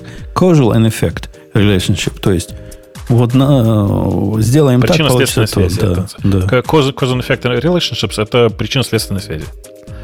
Ну, ну, эвристики это в, Ну, в в мои общем, годы да, они и хотят они, типа, искоренить байс таким образом. Ну, то есть, если нейронная сеть, я не знаю, там, что-то плохо про кого-то подумала, не знаю, например, нейронные сети скормили данные, она увидела, что женщины мало получают, и теперь хочет женщинам мало платить, э, можно взять и подкрутить такую нейронную сеть. Чтобы платить им Ну, в больше. смысле, какая-то защита от переобучения, по всей видимости. Нет, нет, переобучение Нет. совершенно другой термин, прям не имеющий к этому никакого отношения. Э, То есть на практике я вообще не понимаю, что они этим пунктом имеют в виду, честно скажу. Но они про bias ы говорили. Нет, это, мне кажется, Да. то, что я... То есть, если есть какой-то bias, они хотят который ускорить... Ну, смотри, если мы обучаем, ну, это, это нормально же, да? То есть, понять, понять, почему сеть так думает. И это не всегда возможно, но, видимо, какие-то технологии же есть. Помнишь, Ну, Google ты- пытается в это, по-моему, прям сильно вложиться. Там, там, знаешь, там на самом деле никакой возможности прямой нет. В смысле, и раньше Ну, была. конечно. Просто очень сложно все. А э, в данном случае, скорее всего, речь идет о том, что, ну да, типа, есть современные методики, которые позволяют эм, по-разному модифицируя э, типа исходные данные, э, нет, даже не исходные данные, как правильно сказать, по-разному, короче, Data модифицируя сигнал, по-разному модифицируя изначальный сигнал, смотреть на результат, и если видеть в нем э, какие-то байесы, то подкручивать э, куски сети таким образом, чтобы этого байеса не было.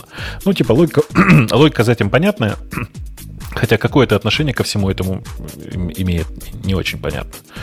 Эм, Ты не вот, согласен? Слушайте, но подождите, а байес это что? Разве это не следствие переобучения? Нет. Байес это, например, у тебя в исходных данных мог быть байес. Например, а. что все маркетологи у нас используют термины, которые не, когда смысл которых не понимают. Но это же на самом деле не так. Все Грей взять... перебивают, например. Если бы мы обучили просто на одной модели, то все получилось бы. Э, или всем. Ну, там, давай, давайте, давайте да. даже еще проще. Смотрите, тут не надо никакого переобучения. Э, мы берем просто изначальную выборку нормальных людей и говорим, что у всех людей две ноги. Но на самом деле это не так. Э, то есть, типа, две, две ноги это максимум, но бывает и одна, а бывает и не одной. Три тоже бывает, но это не нога. Вот. Э, и в, в этой ситуации, конечно, бывают сетки, которые просто обучены на таких данных, э, что искренне считают, что ног может быть только две, а если ноги не две, то это не человек. Ну, в простейшем случае. И да, типа, есть системы сейчас, которые позволяют так или иначе воздействовать на, на сеть, на конкретные, на конкретные узлы и конкретные слои этой сети для того, чтобы получить более приемлемый результат. В общем, да, это не имеет отношения к переобучению. То есть нормально. Там в чате правильно да. поправляют, говорят, в смысле нормальных людей. Ну, нормал это в смысле таких, как в общей массе, а не в смысле э, чем-то улучшающих или э, чем- чем-то лучше, чем все остальные. Термин нормальности, он, он не обидный, он из статистики. Там вот эти кривульку нарисовать, отбросить вправо, отбросить влево. Ну, вот это все. Э, знаете, да. Хорошо, пойдем на, на следующую тему. Тут меня странная тема заинтересовала, которую наверняка никто из вас не выберет, посему я выберу. О том, что она тоже, как Ксюша любит говорить, заголовок не, не о том, что внутри, но тут близко. Проектор представил систему анонимных тикетов для GitLab. И один из редких случаев, когда я смотрю на это и думаю, ну, а почему я такого не сделал? То бишь, речь идет о том, что в систему, которую можно сделать э, через его API, который в том числе и OAuth, почему бы заставлять людей регистрироваться настоящими, настоящими какими-то креденшалами? Почему бы его не зарегистрировать каким-то относительно временным образом? Ну, например, все его OAuth токены можно генерить в момент его захода на какую-то волшебную ссылку – и вовсе не привязывать к каким-то его социальным сетям, к какому-то имейлу и к чему-то еще такому. Понимаете, да, идею? То есть такое можно прикрутить к любой системе, которая поддерживает более или менее открытые API для реализации своих э, имплементаций, ну, либо off клиента, либо какого-то другого клиента такого же типа. А у меня глупый, глупый, наивный, наивный, наивный вопрос. А это не создаст какой-то ну, дополнительный лот, э, я не знаю, там каких-то, ну, боты, например, начнут постить в проект Умпутуна какие-нибудь придурочные pull-реквесты. То есть раньше-то как там, не знаю, можно было, наверное, забанить кого-то, а сейчас как это сделать? Наверняка можно забанить способ такой, если у тебя такая проблема возникла, и ты не хочешь вот такой анонимный, анонимные тикеты получать, ну, скажи, не хочу таких анонимных тикетов со своей стороны, как э, автор репозитории. Будет тебе счастье. Никто тебя не заставляет этим пользоваться. Вообще, идея тут, ну вот обходить вот эти штуки при помощи э, относительно анонимных систем, это ведь хорошая идея. У нас ведь в системе комментариев долгое время было э, возможность зайти по имейлу. То есть не классическая регистрация по имейлу, а ты вводишь свой имейл, получаешь волшебные токены и вставляешь этот токен, и все, и вперед.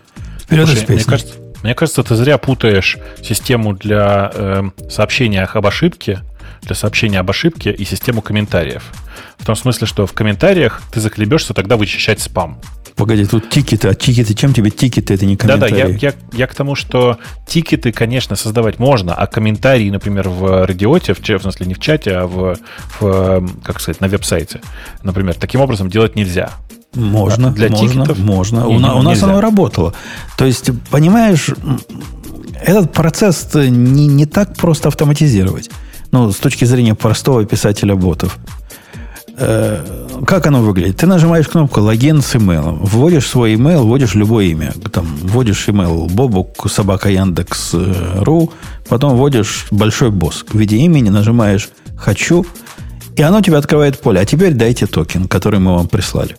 Ну, вот это все, конечно, автоматизировать фигня вопрос, если хочется этим заняться. Но есть же гораздо более низколетящие цели. Зачем вот этим заморачиваться? Ну, мне просто кажется, что это довольно бесполезное действие само по себе. Видишь, как это сделано в случае с вот этим э, анон-тикетом. Э, там же, ну, заход очень простой. Э, типа создается как это, своя собственная уникальная страница, и вместо логина, пароля и всякого такого, для того, чтобы отвечать и э, там отправлять сообщения, у тебя появляется свой собственный уникальный URL. Так этот уникальный URL, он все, что делает, ну, если бы я это делал, все, что он делает, это он генерит для тебя вот тот самый токен, который тебе нужен для Конечно. работы. Конечно. Ровно так. Просто видишь, я, я про что пытаюсь сказать-то, что это такое подходит только для вот этого, для создания тикетов. И то только в, в ситуации, когда ты уверен, что у тебя нормальная комьюнити. Э, потому что насоздавать вот таких тикетов и блокировать тем самым работу большого количества людей, в общем-то, несложно. Ну, не скажи, ну можно разные лимитеры придумать и, и, все прочее, которое ограничивает эффект от массового, массовой атаки подобного рода. Но если действительно много дебилов заходит, то придется такой способ отключить.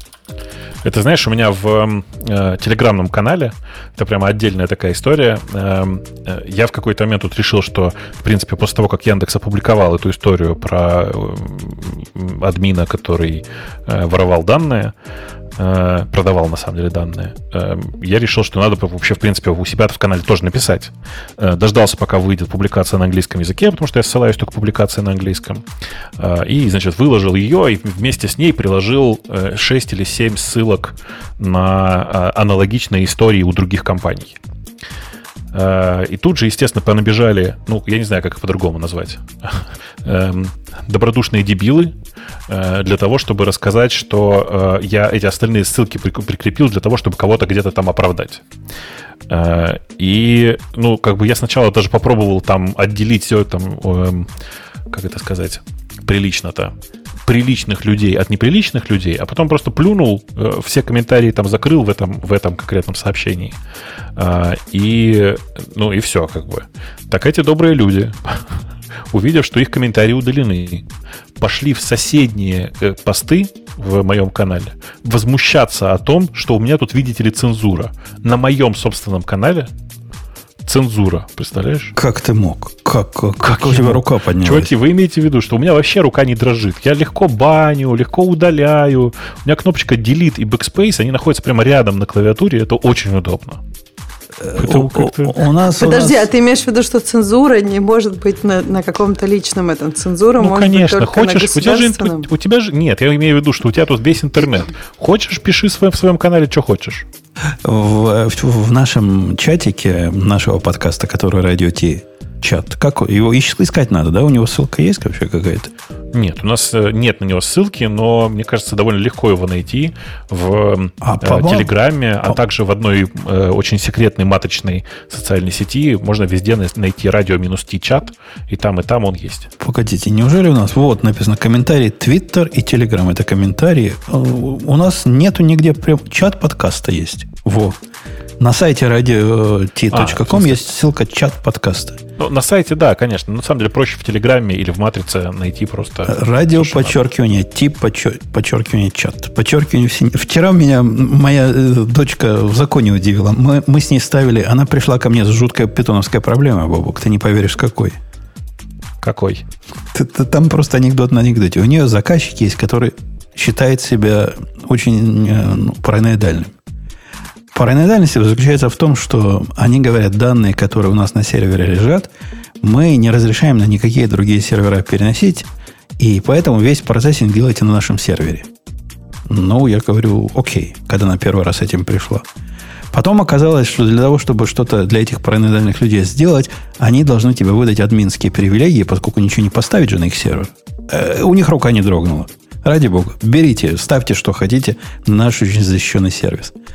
А то, что они отказываются отдавать им по, э, по VPN, я предложил по VPN отдавать данные, они радостно отдают по интернету всему миру. Ну, просто их это не волнует. Но суть не в этом. Суть в том, что в результате вот этого всего ограничения необходимо было поставить питон на этот виндовый сервер. Там винда, по-моему, даже не серверная, а Windows 10 какая-то. И, и она поставила питон, говорит, не работает. Поставила питон, говорит, не работает. Я говорю, как? как? Она говорит, ну вот, пишу питон. Она говорит, что-то не смогла. Пытался я от нее ответ добиться, что не смогла, где не смогла. реальная проблема, она пипом пыталась поставить э, этих, как, как их любимый пакет называется у дата-сатанистов. Бабук, скажи. Панда, э, пандас, пандас. А, пандас? Пандас, ага. потом и NumPy надо было ставить. Пандас ну, не нет, ставится. Пандас без NumPy не ставится. Пандас сам NumPy ставит, по-моему. Ага, да. Да, но у нее было два. Вот NumPy надо было и Pandas, и, и пишет пип не работает. Но я такой умный по телефону говорю, напиши пип 3. Пишет пип 3 не работает. Я, я говорю, напиши питон. Пишет питон не работает. Ну, command not found. Ну, я, я, откуда я знаю, где там путь прописывать в этом? И вообще, поставила она или нет? Пришла ко мне. Ты, ты ставил когда-нибудь питон для, для винды? Скажи, Бобук. Там, там ну, прямо, ставил, конечно. Там прямо так забавно. Там есть птичечка, которая по умолчанию отключена. Прописать питон в путь. Она отключена по умолчанию, реально. Так. И, и, и, а где, где у них э, какой-то, ну, где у них, где пути в Винде прописывают, да? Я, я понял. То есть ты, ты на самом деле не знаешь, да? В смысле, ты и загуглить ты тоже решил не, не гуглить. Зачем мне гуглить? Я поставил питон заново и выбрал эту птичечку. Войти-выйти. Это же Windows. Э, Жень, просто видишь, дело в том, что тебе нужно было на самом деле конду поставить. И, и, и со всем этим не приседать. Под виндой. Какую конду? Это вообще Ты не знаешь, что это? Нет. Открывай Google, пиши по буквочкам Python, конда, install. Подожди, Семен Семенович. Конда я, как конда. Я, как нормальный человек, зашел на сайт питона и, и я искал download для винды. Там есть пакет, который с инсталлером. Объясни мне, почему пакет с инсталлером заставляет меня руками вырвать эту птичку? Какая есть причина не выбрать эту птичку? Э, я думаю, что единственная причина, которую я могу придумать, связана с тем, что когда-то давным-давно, во времена седьмой и там XP, винды и всякого такого, установка в environment была очень сложным и бесполезным занятием. Понимаешь? А в 2021 году не, не, не в 63-м есть причина? А к этому году уже все я привыкли бы... ставить птичку руками. Я могу только еще одну придумать про то, что если у тебя э, есть несколько инсталляций, например, у тебя есть отдельно 2.7, а отдельно другой питон, то втык, втыкать столько разных питонов в environment это какой-то бред. Но вообще, повторюсь еще раз, тебе нужно просто поставить анаконду, все, и не, не пытаться Так она поставила анаконду. Но анаконда, у нее уже стояла, на этом сервере уже стояла анаконда. И у анаконда это свой питон где-то внутри, он где-то работает. Он был в версии 3.6, по-моему. А то, что мы поставили, свежий был 3.9, сейчас 3.8, 3.9, чего там у них? 3.9, да. 3.9. То есть, ну, в смысле, а обновить анаконду? Нельзя, это не наш сервер. Мы не можем делать на нем что. Это их сервер. А, ты, а, а подожди, что такое их сервер, и при этом ты, ты можешь туда поставить питон? Это как? Дядька, я же только что объяснял эту, эту мансу. Они параноидальные, говорят, вся обработка наших данных должна делаться на нашем сервере. Поэтому вот вам админские права, ставьте чего надо. А, так я же тебе говорю, анаконду обнови. Анаконда же это просто тупая инсталляция питона. У них в анаконде, в, в этой анаконде, которая не, не, там у них анаконда и еще и с этим, э, с UI, как он, Spider называется. Ага, Spider. Они как-то в своем месте где-то живут. И вот это место, я с ней совершенно согласен, она трогать не хотела, потому что фиг его знает, что мы сломаем у них. Понятно, хорошо, да. Ну, в смысле, тогда вы решили потрахаться по-взрослому. Э, ну, ну да, в смысле, что у тебя, я думаю, что причина ровно в этом. У тебя инсталлятор питона, скорее всего, увидел другой питон и сказал, давай я environment твой трогать не буду, а то мало ли что я тебе там поломаю. Ну нет, нет. В статьях, которые я находил, которые вот просто прямые ответы, голой установкой питона сказано, видите, это птичка. Она по умолчанию выключена. Включите ее. Она не связана, насколько я понимаю, не связана с теми питонами, которые у тебя уже стоят. Когда я ставил второй раз, она говорит, о, чувак, у тебя уже питон стоит. Как, ты хочешь его просто переконфигурировать? Я говорю, да. И в списке переконфигурации было установить, Добавить установить PIP, установить environment, и вот это все. Ну, видишь, я как бы не очень понимаю вообще, какой в этом смысл, потому что я никогда в э, винде в современной не использовал питон, который нативный. Я его всегда использовал из, э, ну, в смысле, из линуксового, из э, этого, из VSD. Как он называется? VDL. Фу, блин. Короче, ты понял, VSL. Ну да, я понимаю, ну понимаю. Ну, птичку поставили, все заработало. Это было, была легкая проблема. А какая тяжелая? Да никакая. Пип 3 потом написал, а нету, потому что только пип есть. Там никогда второго питона не стояло. Но я догадался без, без строчки набрать. Нормально все получилось. Все работает. Проблем у, у, нету. Нету. Нет, нету у дочки в законе проблем. Там тебе почему-то ссылают, это, за mention или меня, но вообще-то там для тебя специально в чате Радио-Т объясняют, почему так происходит. И почему это не делается by default? В двух словах, какая-то уязвимость будет? Я, я даже не читал. В смысле, потом обязательно сходи, посмотри. DLL hijacking будет. Что-то там, какой-то CVE, 10 Поэтому сделаем, ну, короче, сделаем все, из наших слушателей. Все, все как обычно. Все как обычно, мне кажется. В смысле, на винде все сложно. Окей. Окей. Знаешь, почему меньшили меня? Потому что страшно Умпуту напинговать, он когда-то ругался. Давайте я тоже ругаться буду, что уж. Не-не, Но по... это более свежее. Они, они правильно соображают. Вот я сейчас поставлю DND, а иначе бы блинкнуло. Правильный чувак, правильно понимает. Не зря Бобука упоминает. Э, окей, окей, окей. Ксюша, что там на тебя хорошего смотрела? Э, ладно, Грей, дам Грей, видимо, не терпится ему. Грей, что на тебя хорошего смотрела? Да как-то... ну, вообще прикольная тема на тему того, что э, Apple будет роутить, проксировать через себя весь в браузинг, э, чтобы злобный Google не видел юзерских IP. Э, это будет в версии 4.14.5 в iOS и, видимо, так или иначе просочиться в macOS. Погодите, а, а почему Google упоминает? То есть, конечно, я тоже Google... А, потому что своей, своей базы у них нету. Они пользуются своим браузингом Google. И, в принципе, это нормально, потому что э, это так, такая э, взаимовыгодное сотрудничество. Я, я не удивлюсь, даже если они покупают это, э, доступ к Safe Browsing API, потому что одно время Google его продавал. Ну, слушай, по идее, зароутить в них, э, ну, в эту базу, э, так сказать, юзерский трафик даже без IP, э, это, в принципе, такая полезная штука для всей базы, правда? То но в общих, какое количество в общих сигналов? Чертах, в общих чертах, да, но тут, видишь, в сигнале, сигнал, сигнала пользы никакой, потому что Safe Browsing, Browsing API, он не использует, э, как бы сказать, пользовательский input в этом месте. На самом деле там система совершенно другая. Тебе как бы в Safe Browsing API, как он как выглядит? Ты даешь хэш э, от э, э урла, точнее, хэш mm-hmm. от домена, хэш от урла, а тебе в обратную сторону говорит, безопасный это домен или нет. Вот как бы и все. И из этой информации ты как бы не можешь восстановить обратно ни, ни сам URL, ничего. То есть можешь как бы, но поплясать надо. А, и поэтому на самом деле Google совершенно бесполезен сам этот сигнал, в смысле видя, кто как, на какие сайты заходит. Не, не кто, кто, а какая популярность у того или иного сайта. Особенно если а, учесть, что... Да, что слушай, а там, там точно хэши, потому что, по идее... Хэши. Ага. Там хэши. Ну, То там даже не понять, э, где всплески. Э, это сигнал для fingerprinting а определенно, если твой IP там... Э, если это хэш, то какой fingerprinting? Не, не, не ну, важно, там... не важно, какие данные внутри. Важно, кто, откуда зашли и с какими параметрами ты заходил. Да, туманная такая тема. Выглядит, как мы покажем козу вот этому Google, но свой сейф-браузинг делать все равно не будем. Ну, а сделать свой сейф-браузинг, это, мягко говоря, не те ресурсы. Ну, то есть... А, погодите, а разве ни у кого, кроме Гугла, нету API для сейф-браузинга? Ну, у Гугла есть, у Яндекса есть. Ну, Firefox если, периодически пользуется Гугловым. Если даже Яндекс смог это сделать, то уж...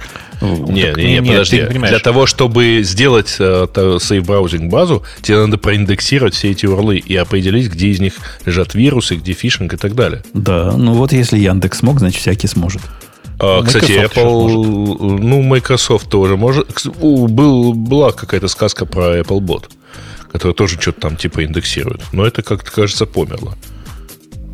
Ни, Э, в смысле, даже слухов не осталось. Ни разу не видел, чтобы кто-то похожий на Applebot к нам заходил. На, То на я видел на своем домене AppleBot. Бы- Э, было что-то такое где-то с полгода назад. Были какие-то новости, что типа вот Apple начнет теперь делать свой, свой поиск, но э, в действительности надо не только на самом деле делать свой поиск, ну то есть проиндексировать, но даже еще и быстро, так сказать, его обновлять. Чтобы, так сказать, ну, потому что скорость обновления, свежесть, так сказать, поисковой базы, она тоже здесь важна. Если ты через неделю узнаешь, что у тебя там на каком-то урле был вирус, это, в общем, лишает смысла всю защиту.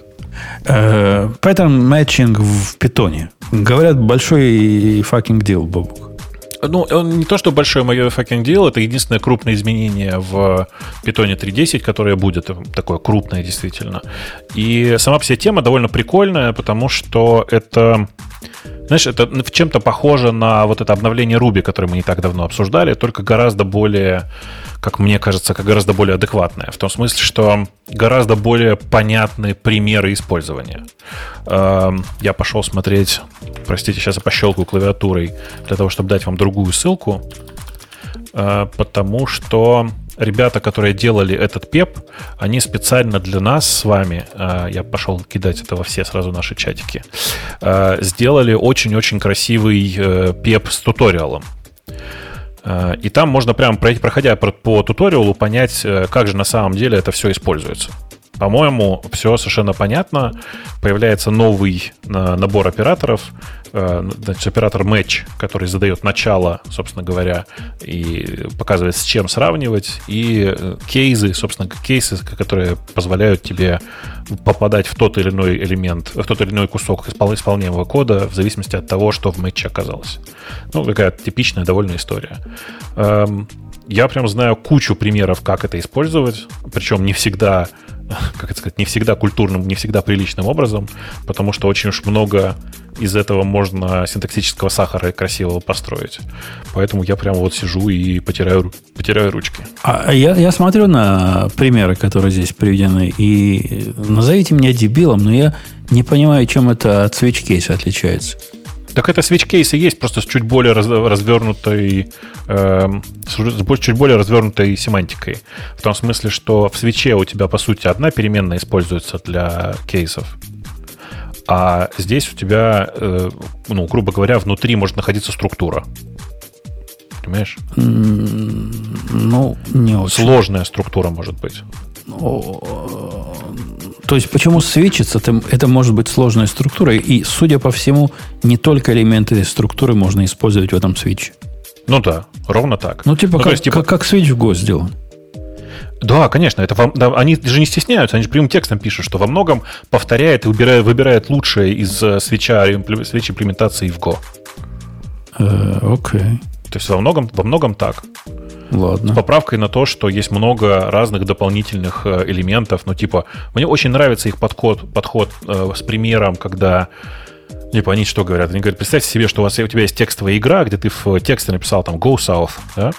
Мы берем эту строку, делаем сплит, и дальше по кейсам можем, можем разбирать отдельно, как э, типа там э, кейс э, Go, где в скобочках North, South, East, West, типа обозначим это, э, эти направления словом direction и выполним следующий кусок кода. Вот это все один э, match-case. М, Оно довольно красивое. Оно прям реально довольно красивое во многих своих проявлениях.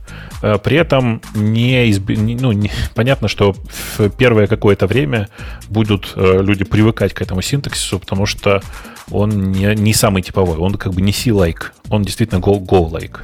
А я, кстати, позорище видел, Ксюша, с тобой поделюсь. Ты, ты хочешь про Бобука позор узнать? Стыдное. Конечно, всю жизнь мечтала. Так Прямо вот, вот так вот. и вижу. Так вот, заметь, заметьте, заметьте. Я, у меня в гитхабе есть ровно один человек, который каким-то образом попал в те, за кем, за кем я слежу. И это Бобук. Посему я про Бобука время от времени узнаю стыдное. Например, он выложил свой код на питоне, который, А почему это стыдно? который, Ксюша, заметь, object-oriented. Бобук Да пишет ладно. object-oriented Python. Да нет, ты гонишь. Да я видел сам своими Да глазами. ты гонишь, да не Да может я, быть. я не поверил, но у него там все вот так вот. а. Жень, Жень, Жень, э, я тебя боюсь расстроить, но там этот объект только вследствие того, что системная библиотека принимает, ну, как бы принимает объект, понимаешь? Это вы прокурору расскажете. Я, я видел app какой-то там, все, все дела. Класс там создан, инициализируется, все, все как у больших. Так что Бобук пишет Я, знаешь, я этого не стыжусь. Я этого не стыжусь. Ну, При работе с датаграммами в Async.io, да, самый простой способ это создавать класс. Это как бы э, стандартный способ для работы. Эм, Во многих других случаях я там никаких классов не создаю, между прочим. мы с Ксюшей всегда знали, что ты бесстыдный. Ты не стыдишься даже А вот если бы явных. ты этот код внимательно прочитал, мне кажется, ты мог бы восхититься двумя вещами. Ты знаешь, что этот код делает? Это такой, э, Там как ре- мы тогда уже обсуждали, DNS-сервер, который супер просто, значит, как только к нему обращаются с э, доменом, сначала проверяет, нет ли в Red- в Redis такого ключа, если есть, отдает его вместо, ну, да- отдает IP-адрес прямо из Redis, а если нет, то форвардит это э, дальше в нормальный уже релей, в смысле, нормальный DNS-релей. Э, Супер простая штука, прям реально супер-супер простая, не, не могу еще проще придумать. Э, Но так как мне хотелось по, поиздеваться, то и реализация DNS как э, протокола, а он, в общем, такой довольно, э, ну, не, он бин- бинарный, и реализация Redis, в смысле, не использ... сделана без всяких реализаций использования библиотек. Вся эта штука вообще без зависимостей. В смысле, как нормальные люди сделают, так я и сделал. но по-настоящему но- потрахался. Но объектно ориентирован. А, Да, более ну, там того, вот- ты этой порнографией еще и в прямом эфире занимался. О, это да, в смысле, что это я просто, когда решил, что надо уже это сделать, э, включил стрим и, по-моему, целых три часа что-то там стримил такое. А, а какую проблему решает вот эта балалайка? Ты, твоя цель была распределенный кэш получить э, для Это, DNS-хитов? это не совсем кэш. Это такая штука, где наоборот, типа у меня TTL там почти нулевой, и чтобы, знаешь как, давай по-другому скажу, чтобы без, э, э, без API роутера внутри довольно небольшой системы, типа аккуратно заниматься хитрым довольно кластерингом, шардировать э, на какой, за как, на какую машину идти за данными от какого пользователя, если сильно упрощать. То есть я, я тебе наверняка и в прошлый раз сказал не трахаться и консул поставить, да? Да, конечно, я ж тебе, и тогда же я тебе и ответил, что э, это, конечно, можно так сделать. С консулом будет не так эффективно, потому что на самом-то деле тебе придется за консулом потом отдельно поднимать DNS-релей свой собственный, а не отправлять всех в восьмерку и всякое такое. И там есть отдельный секс с настройками. Не-не, Поэтому- консул сам умеет себе DNS релеем представлять. Не надо за, не- за ним ничего больше поднимать. Э, С консулом Куда он будет- за нормальными я имею, имею в виду другое, куда он за нормальными именами потом ходить будет? Ну, куда ты сконфигуришь, туда и будет ходить. Ну, вот как бы, понимаешь, вот он куда какой-то как бы отдельный, отдельная процедура конфигу- конфигурации, которая, в общем-то, в целом никому не, не особенно интересна. А Ну, главное, по что... умолчанию, наверное, будет ходить тот, который у тебя, ну, прописанный. Но ты прав в том В смысле- ты имеешь Да, в Resolve. Что будет... Задача-то была другая. С удовольствием потрахаться, прости, пожалуйста. Да, и он будет наверняка медленнее твоего, потому что вот этот рафт весь и, и все, все, что... Конечно. А, конечно. Оно не самое быстрое. Ну, хотя для... А так я, я, я- так я даже не знаю, нормально ли это или нет, но на среднестатистическом сервере на одном ядре этот балалайка выдает 40 тысяч запросов в секунду, и мне кажется, что это нормально. А перепиши на Go, посмотри, сколько будет. Ой, переписать на Go. Ну, я Я думаю, просто внезапно... И тут я, кстати, между прочим, подумал, что это неплохая идея, потому что с UDP я в Go никогда не работал. Там, там вообще прямо конкретно просто. Ты, ты классов не заставить себе для этого писать. Да, у вас там их нет, конечно, что там у нас тракты есть, которые как Это ваши не классы, специально там написано стракт, а не класс. Это точно как классы, только лучше. Классы, но без наследования. Ой, тоже мне. Какой смысл, если без наследования-то? Ну да, если в смысле на потрахаться, то да, я с тобой согласен. Э, Окей, окей, окей. Ну, в общем, Ксюша, согласна, да, мы Бобука опустили достаточно на сегодня? Очень. Прям Да вообще. я не знаю, я вообще не вижу в этом ничего такого, если библиотека требовала, ну, вернула на объект. А что, то что он должен был там как-то изгаляться долго-долго? Я не считаю, что надо Бобу кочмарить за это. Ну, Подожди, Бобу, который говорит, я тут пытался все без внешней зависимости, с одной стороны, делать, а с другой стороны, он настолько прогнулся по требованию какой-то идиотской UDP-библиотеки, которая почему-то по идиотским причинам требует классовой структуры, ну, есть за что чморить.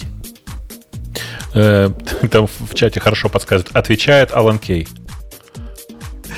Э, Да, да. Какой смысл без наследования? Ну, реально, да. Будем, будем сигналами обмениваться, и никакого Кстати, наследования. кстати, символично, что на этой теме у- в Украине наступил День Святого Валентина. надо. О, кстати, всех поздравляю, всех люблю. Женя, мы тебя любим. А, а это у, у- у вас, украинцев, уже тоже праздник, да? А, не, ну почему бы не заметить, что вот, вот оно так. Прямо сейчас случилось. Но у нас же есть наш православный 8 марта. Зачем нам их буржуйский день Святого Валентина? Да, А ваш 8 или марта это то же, православный? сам- то же самое, что ли? Я Подо- как раз согласна. 8 марта, по-моему, гораздо круче праздник, чем 14 февраля. Слушайте, какого хрена праздник имени Клары Цетки на родине Люксембург для Умпутун, для Евгения, э, извиняюсь, Умпутуна в Чикаго является нашим православным? Ну, извините меня за все Слушай, ну вот. Он на самом деле, вот я, я тоже думаю, 8 марта, казалось бы, у него странное название, типа Международный женский день, хотя он совсем не международный. И странная история этого праздника. Ну, блин, он такой классный. То есть, вот мне кажется, дух, который вот есть, мне кажется, на всем постсоветском пространстве 8 марта, я не знаю, как, может быть, в других странах уже нет, но в России точно был. Он прям очень клевый. Крутой праздник, и зря ты к нему, Грей, Клару Цеткин цепляешь. То есть, ну, пусть она и цепляется по историческим причинам, но кого это волнует? А Тебя волнует, что День Святого Валентина, он там тоже наверняка от какого-то э, Санты пошел. И нас это не волнует. Или Дед Мороз, там у них Клаус некий непонятный. Кого это важно? Я Нет, девчонкам... подожди, есть я разница девчонкам... между Дедом Морозом и Санта-Клаусом, безусловно. Окей, это у тебя в голове есть. А у нас, которые празднуем Новый год 1 января, и от Санта-Клауса получают э, английскоговорящие дети подарки, а те, которые получают, умеют читать по-русски от Деда Мороза, для нас никакой разницы нет. А у нас все в порядке с этим. Я, я дарил девочкам цветы в школе, Грей, когда ты еще под стол пешком ходил на 8 марта, и это был большой праздник, несравнимый вот с этим 23 февраля. Ну, вот это мальчиковый день. Никогда мальчиковый день не было настоящим праздником. Причем здесь вообще 23 февраля? Потому что это как вторая половина Дня Святого Валентина на бывшем советском пространстве. О, нет. Ну, это правда. Да. Там всегда Ну, 23 нет. февраля, а потом через две недели 8 марта. И сначала ты мучаешься с подарком, но потом ты ждешь, и как бы, что что-то будет клевое. И Не, всё это, такое. это отдельное извращение, так сказать, отмечать э, день первого поражения, так сказать, армии. Да никого не волнует исторические Я- вот эти причины. М, Праздник для мальчиков, праздник для девочек. Все, на этом точка. А кто на ком там стоял 78 лет назад? И где была Клара Цеткин в этот момент? Да, это Короче, волнует ну их Грея. нафиг, так сказать, свечки не держали, но в данном случае, поскольку вы так обильно обсуждали, кто как с кем потрахался, я имею в виду, конечно же, кот, то, по-моему, день, день всех влюбленных вполне сюда подходит. Смысле, Гриша, Коля? ты собираешься э, отмечать свою любовь к питону? Я э, хочу вам сказать, что я пользуюсь любым поводом отметить какой-либо праздник. Поэтому вот это ваш наш праздник, не наш праздник. Э, Будем отмечать все, в том числе и не День освобождения Бастилии. И Хэллоуин. Я знаю Ты Хэллоуин. понимаешь, тоже на ее не освобождали, ее Хэллоуин, снесли. э, Хэллоуин – это вообще просто праздник для всех программистов. А Hello очевидно. Win Win это праздник для всех, видимо, менеджеров. Для всех. Э, Ладненько. Ну что, мы тронем темы за вымя наших дорогих? Или не время еще? По-моему, время. Да? М, Ну, знаю, по да, идее. Время, время, время. Так, ну хорошо, пойдем, так сказать, к темам наших дорогих. Тут говорят некие швейцарцы с квантовыми физиками, э, учеными, криптографами и математиками заинвертили хэш-функцию ВС. Что-то я вообще не понял, так сказать. О, по- Погодите, по- по- поподробнее. Чего? Кто, кто заинвертил? Какую функцию? Хэш какой именно? А, заголовок в Блумберге гласит э, Swiss company says it found weakness that impairs encryption. А, А, и взломали АЕС. Та что, рели? Что-то... Слушай, если это, если это правда так, то ну, сейчас куча всего Как бы по такое, что же мы говорили. сидим-то? Да, то есть надо же Да-да. куда-то бежать. Не-не-не. Надо, ну, я не знаю, Э, что э, делать. Смотрите, в тексте, в тексте это выглядит так. Э, Швейцарская технологическая компания сообщает, что она сделала прорыв в использовании квантовых компьютеров в раскрытии уязвимостей в общеупотребительных методах шифрования. Ну, то есть, типа, По-моему, это потолок... исчерпывает все, да. все эти. Теперь какой- какой-нибудь из паролей будет подбираться не 2,5 миллиарда лет, а 2 миллиарда лет. Это прорыв. Но, учитывая полную пока неприспособленность квантовых компьютеров к реальному использованию. К реальной жизни, да, примерно так. Короче, я думаю, что это, да, как нам тут правильно кто-то в, в комментариях пишет, Bloomberg толкает желтуху. Чем дальше, тем меньше у меня желания доверять Блумбергу. Так, а там же еще есть как бы подлиннее э, то есть, как бы, они какой взломали? Там же, по-моему, есть AES 64, да? А есть подлиннее. Ну, то есть они могли взломать тот, который а, короткий, нет? Слушай, ты знаешь, здесь вообще нету никакого АЕС. Ну, То есть, вот, мере, тут в данном крайне... случае компания сообщила, что ее исследование нашло уязвимости, которое может, которое воздействует на э, симметричное шифрование, включая Advanced Encryption стандарт. То есть АЕС есть. Ну вот, да, вот тут в каком-то месте есть какой-то АЭС. То есть э, жюри, э, не, забудьте предыдущее высказывание подсудимого. Ну, в общем, а, есть, но они могли короткие, короткие. Там, по-моему, короткие-то, в принципе... Слушайте, извините, я, я вот на этом месте, вот конкретно на одной, одном слове, я даже должен сказать на одной фамилии. Я не могу дальше продолжать. Потому что одного из... Э, э там два Chief Technology Officers, и один из них, э, он живет в Чикаго, и вообще он там из МФТИ, но зовут его Валерий Винокур. И что не так? Ну, не знаю, мне сразу смешно. Что-то, извини, так сказать. Рядом с ты, тебе, всем тебе, тебе 8 марта с 23 февраля, а мне винокур, так сказать, и ржачка. Хорошо, что лещенка нет рядом. Э, ладно, пойдем дальше по темам, которые мы еще не обсуждали. Которые, над которыми мы еще не смеялись. А, дальше у нас тема про, собственно, вот эту вот зависимость, э, про PayPal Analytics. Э, уязвимость не в, надо, в Яндексе. Не, не надо повторять те, которые были, я же говорю, которые не Слушай, подожди, ну я же листаю. Так, в 20% на Викимедиа стало приходиться на, квартир, на картинку цветка. Ну, типа, популярное мобильное приложение в Индии таким образом проверяет наличие связи или черт его знает, зачем это делает. А как, как это называется, когда image source ставишь на чужое место? Есть какое-то обидное слово для а, этого? Дебилизм? Не-не-не-не. Hotlinking. Hotlinking, да. Да. Нет, такое было популярно, так сказать, когда у тебя много трафика, и ты хочешь кого-нибудь нагнуть, ты ставишь себе в image source, да. И, я... и у чувака отключают э, аккаунт. Я Вы понимаете, самое, самое обидное во всей этой ситуации, назад. что это мобильное приложение реально, скорее всего, использует его для тестирования скорости соединения, в том смысле, что оно его скачивает, но нигде не показывает. И это прямо обидно, потому что на самом деле, если бы показывало, нужно было просто поменять картинку. Ну, про, про замену картинки ты, ты слышал? В обсуждении этой статьи, по-моему, на Hacker News один чувак пришел, который рассказал, что эм, в какие-то там лихие двухтысячные у него был, была... Вдруг он увидел, что сайт его лег. Причем лег на запрос к одному какому-то лого. Оказывается, где-то была статья, где-то на MSDN, по-моему, или еще где-то, где они сделали вот такой, Microsoft сделал такой хот-линкинг. Но он с ними связывался, пытался, ну, уберите, ну, невозможно, там миллионы хитов, вообще сделать ничего нельзя. А, они игнорировали. Но после этого он поставил вместо этой картинки лого Netscape навигатора. Или чего там было тогда вместо Netscape в те годы. И да, сразу все починили.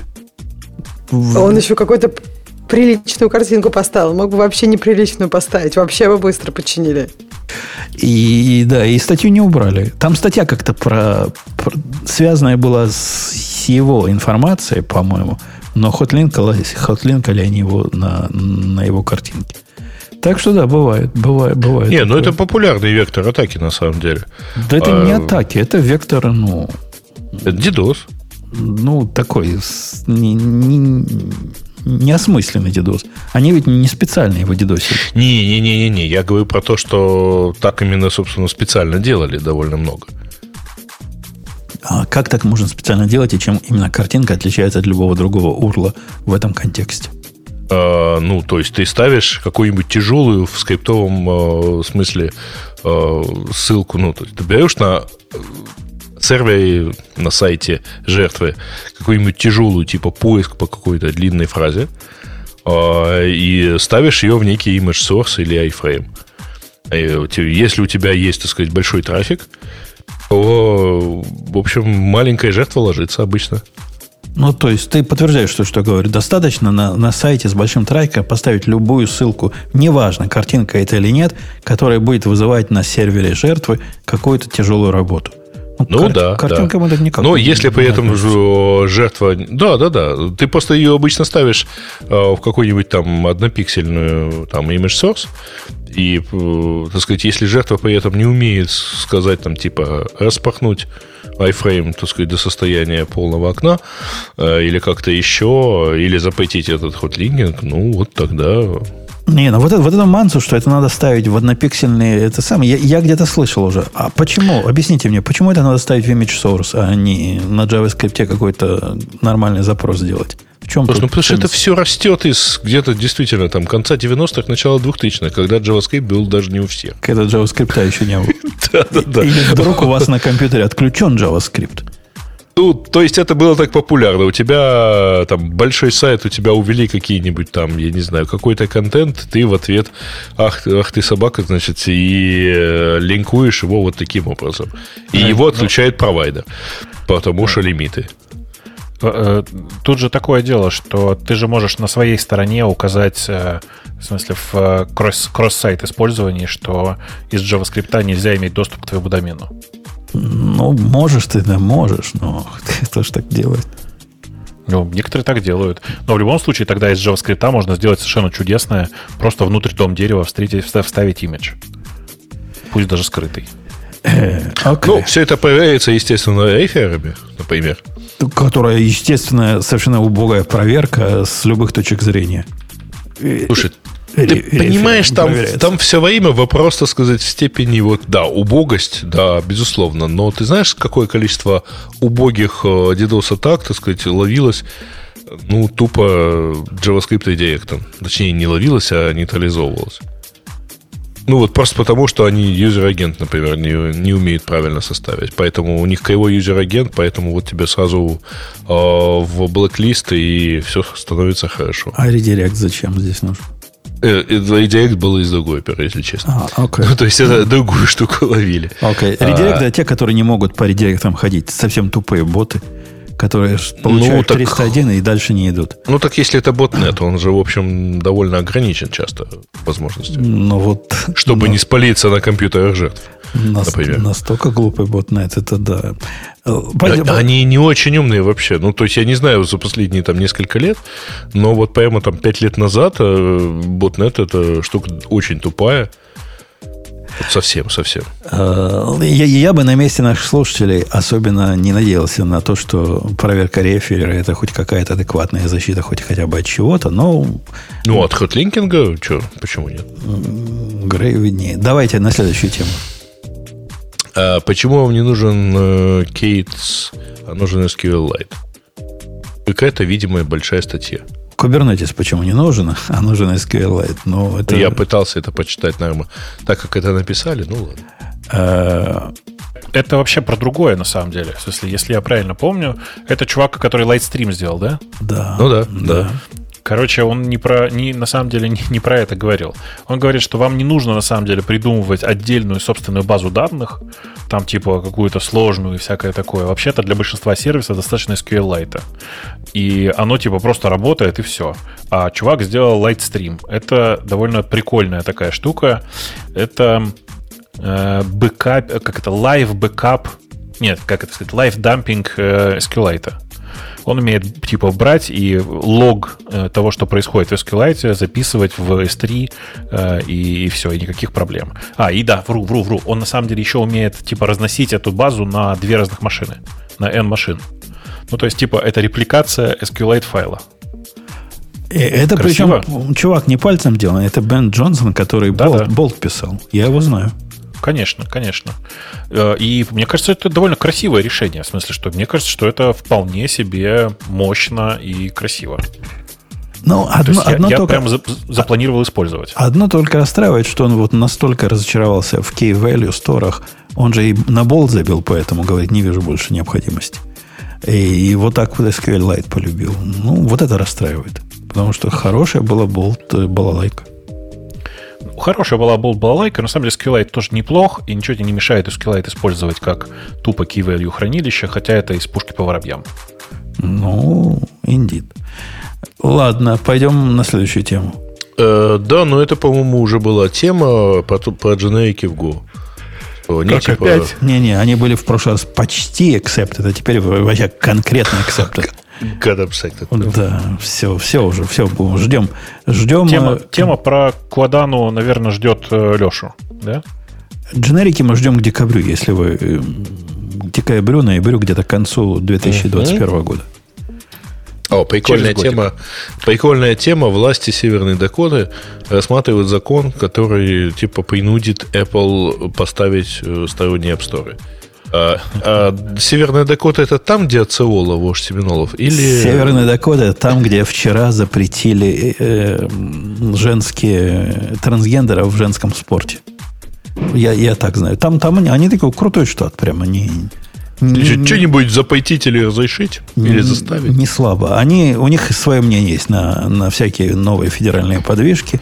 И а, говорят, я в... Мы девчонок ага. будем защищать. Видишь, Ксюша, они за ваших. Подожди, а там же, по-моему, как бы не трансгендеры, я сейчас боюсь ошибиться, но, по-моему, давно уже были какие-то споры. Там есть, когда у женщин какое-то заболевание, тестостерон очень высокий, по-моему, даже их запрещали. Ну, потому что, как бы, тестостерон вызывает, а, ну, имеет определенный определенный эффект да, на мышцы. Олимпийская сборная ГДР может про это много чего рассказать. Угу. Ну, в общем, да, я, я имею в виду, что как бы, мне кажется, это странно, разве его остальные все не запретили тоже? То есть, если у трансгендера очень высокий уровень тестостерона, то с точки зрения спорта... Как Но бы... с точки зрения спорта запрещают и разные химические вещи, которые Ну вот да, да, да, то есть это получается химическое как бы, ну, то, то есть нарушение каких-то химических правил, скажем так. Да, да, но теперь принято его разрешать решать. Слушайте, и, э, э, и... В, в, в контексте нашей темы, я правильно понимаю, что вы всех разработчиков сторонних Store э, на iOS приравниваете к трансгендеру? Нет, нет.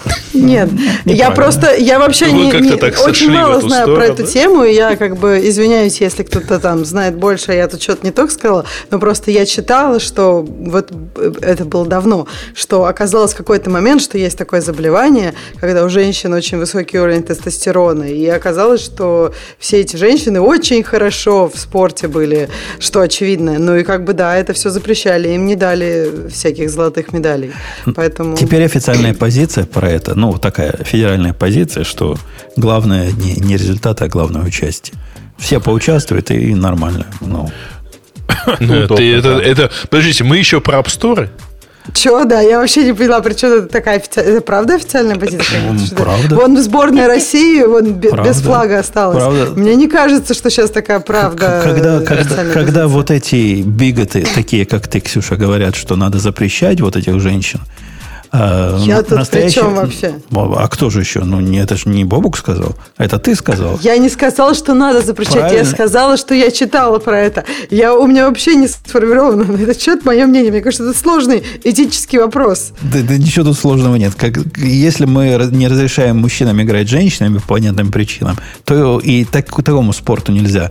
Э, существовать, иначе женщины просто в спорте уже не Подожди, смысла. а какой ты возьмешь вот уровень тестостерона за средний? Ну, то есть, как бы это же тоже есть вопрос такой, да? Да нет, нет но это есть вот этот логический термин, э, термин про такие споры, когда его доводят до абсурда, а на чем остановиться, на чем раньше останавливались? Когда женщины так раньше не мерили. Женщины до этого момента соревновались с женщинами в WNBA, и никаких проблем, что придет э, такая женщина, которая до этого была мужчина, и сделает их всех настолько, что вся команда может отдыхать, а она сама может играть, такой проблемы раньше не было. Поэтому ее не надо было решать. Подожди, я не понимаю, за что ты топишь. Это странный момент, когда твой как бы собеседник что-то говорит, и ты не понимаешь, какой у него сейчас будет вывод. Ты за, за то, чтобы разрешить, за то, чтобы запретить, или вообще а, за что? Мы все еще про App Store. Ну, я, как настоящий феминист, а, ага. Я как настоящий феминист за женщин. Старый лесбиян, понятно. Топлю, топлю за женщин. Если вы такие ущербные, что не можете с настоящими людьми играть вместе в, в один спорт, вам надо отдельную песочницу. Как настоящий феминист, а вы такие ущербные. Я напомню, что мы все-таки про Северную Дакоту и Апсторы, да. А, я вспомнил, а, я вспомнил на самом деле, что мне напоминает это название. Это сыновья Большой Медведицы. Помните, там было племя Дакота? Нет. А, вот ты совсем не помнишь. Даже ты, ты не помнишь даже то, что ты смотрел А в, у меня- в детстве в кинотеатре. у меня Ну, Вот автоматически я тоже не помню. Ну, а просто ты не это- можешь помнить, тебя тогда не было. Но Женя-то... Это, это которая была сразу после... Ж- Чин- Женя, это который Гойко Митич, да, Ну, который, Чингачгук, да, да, Чингачгук, Дегросс и Шланги и так далее, да. Великогодюка. Грей, а ты который- сколько раз пересматривал с того момента? Как ты можешь это помнить? Не, ну кто Гойко Митич Но, еще не а, помнит, тот в нашем Фра- подкасте... Фразу про Дегросс и Шланги я недавно обсуждал со знакомым немцем. Вот, и мы ржали оба. Причем мы не, оба не понимаем друг друга, но мы, в общем, оба ржали. Ну, Ты с- просто очень заразительно ржешь, вот и все. Нет, у нас переводчик был. Который тоже ржал А, над фразой Дело в том, что... Не, э, ну да, потому что шланги по-немецки не только змей. Да, все понимают, да. Но и шланг. Ты какую-то тему? Грей, пропустил, мне казалось. Что-то я, я, я увидел, говорю, думаю, как Грей такой пропустил? Не помню как. Ты про Квадану, наверное, нет? А, вот да, она да, ниже. да, да, да, да, да, вот Так, она. про Квадану предлагаю дождаться Леши. К Вадану Леши дождаться? Конечно. Ладно. Прям его тема. Дождемся. Как, как они э, в CI умеют запускать бессмысленные проверки от IntelliJ ID. Окей. Окей. Ладно, ну что, на этой... Или есть еще что кому сказать? Да, и поржу немножко. Кроме моей Э, собаки. Мы как-то обсуждали, мы как-то обсуждали э, у, господи, у кого же это? Э, у, у Джереми Хауарда, который делает э, Fast AI, была такая статья о том, что, короче, плюньте все на этот питон для научных вычислений, все это херня, давайте переходите все вместе на Swift. Есть прекрасная поддержка Swi- Swift для TensorFlow, короче, и все туда, там офигенно, короче, и Swift классный язык. И мы еще, помнится, обсуждали, что, ну да, Swift неплохой язык, но, конечно, может быть рановато. Так вот, э, Google официально похоронил Swift для Ten- TensorFlow, и разработку в дальнейшем больше вести не будет. Э, Причина у этого, на самом деле, довольно простая. Э, Начинал этот проект делать такой э, чувак, которого зовут Крис Латнер. Латнер это изначально э, был один из основных разработчиков Swift, который в какой-то момент ушел в Google и там какое-то время работал. И в это время, собственно, и началась работа по Swift для, для TensorFlow. Но он, если я правильно помню, покинул в 20 или в 19 в 20 наверное, году. И с тех пор торжественно было объявлено, что все, проект закрывается, на всех тошнит. По-моему, очень милый по-угловски. А, я только что получил милый pull request на радио T-сайт, который э, умоляет добавить ссылку на чат подкаста в Matrix. И- Ну, так добавь. Не, я думаю, матом послать или, или просто тикет закрыть. А что это ты вдруг? Ну, типа сказать, у нас нет официального чата в Matrix. У нас неофициальный, напиши там неофициальный. Официальный. Но для неофициальных надо отдельную страницу, прямо на главную, вот это цеплять, вот эти все бобуковские придумки. Это слишком борзо будет. Ничего не знаю. Много Короче, чести. по-моему, очень милый. Вообще, на самом деле, нам нужно где-то на серверах Radio T поднять э, э, инстанс Матрикса для, для параноиков с гейтом в телеграмный чат. И поднять Ой. вики, вики, куда люди смогут разные неофициальные ссылки впендюривать. Слушайте, Тоже это совсем жу- жутко будет, я имею в виду гейт между чат, э, телеграммом и туда. Почему жутко? Он же в одну сторону будет работать. Из, из чата телеграмного в матриксный. Ага, а если ты в Матриксе отвечаешь в телеграмном чате, Ну и не надо ну, так на делать. сообщение, Я говорю, ну и не надо так делать. Э, ладно, все равно смысл непонятен. Ну, ладно. Да нет, на самом деле никакого гейта там, конечно, делать не надо. Это так, просто шутка такая. Э, Просто поднять... Помните, у нас же когда-то был свой инстанс Jabber а? Почему бы свой инстанс э, Матрикса не поднять? Непонятно. У нас был не совсем свой инстанс Jabber а, и глючил Свой. он собака страшная. Свой у нас был инстанс Jabber, свой, круто работал. Насколько Конечно. Jabber круто может работать. Все, Ну, Но глючил же же. Между тем, в чате в Матриксе как раз и обсуждают это все и говорят, для параноиков можно поднять гейт в WhatsApp. Вот это хорошо, я считаю. И, и за- заход только Тором туда. Не-не, зачем? Это как-то это мелко. Заход просто через WhatsApp. А, окей. А сигнал? Э, Какой? ну, а ведь можно гейт в сигнал поднять тоже, я с тобой согласен. Во. Да, и вот в сигнал только через Тор. Только через Тор. На этой оптимистической ноте я буду сегодняшний выпуск завершать. И если напомните, в следующем выпуске я расскажу вам историю, как меня пытались заставить чинить то, что не починено. Ключевое, слово, ключевое слово синхронизация. Напомните, скажите вот это ключевое слово, я, и я расскажу. Э, Ну да, и DigitalOcean, а мы с вами до следующей недели. Пока услышимся. Пока. Пока.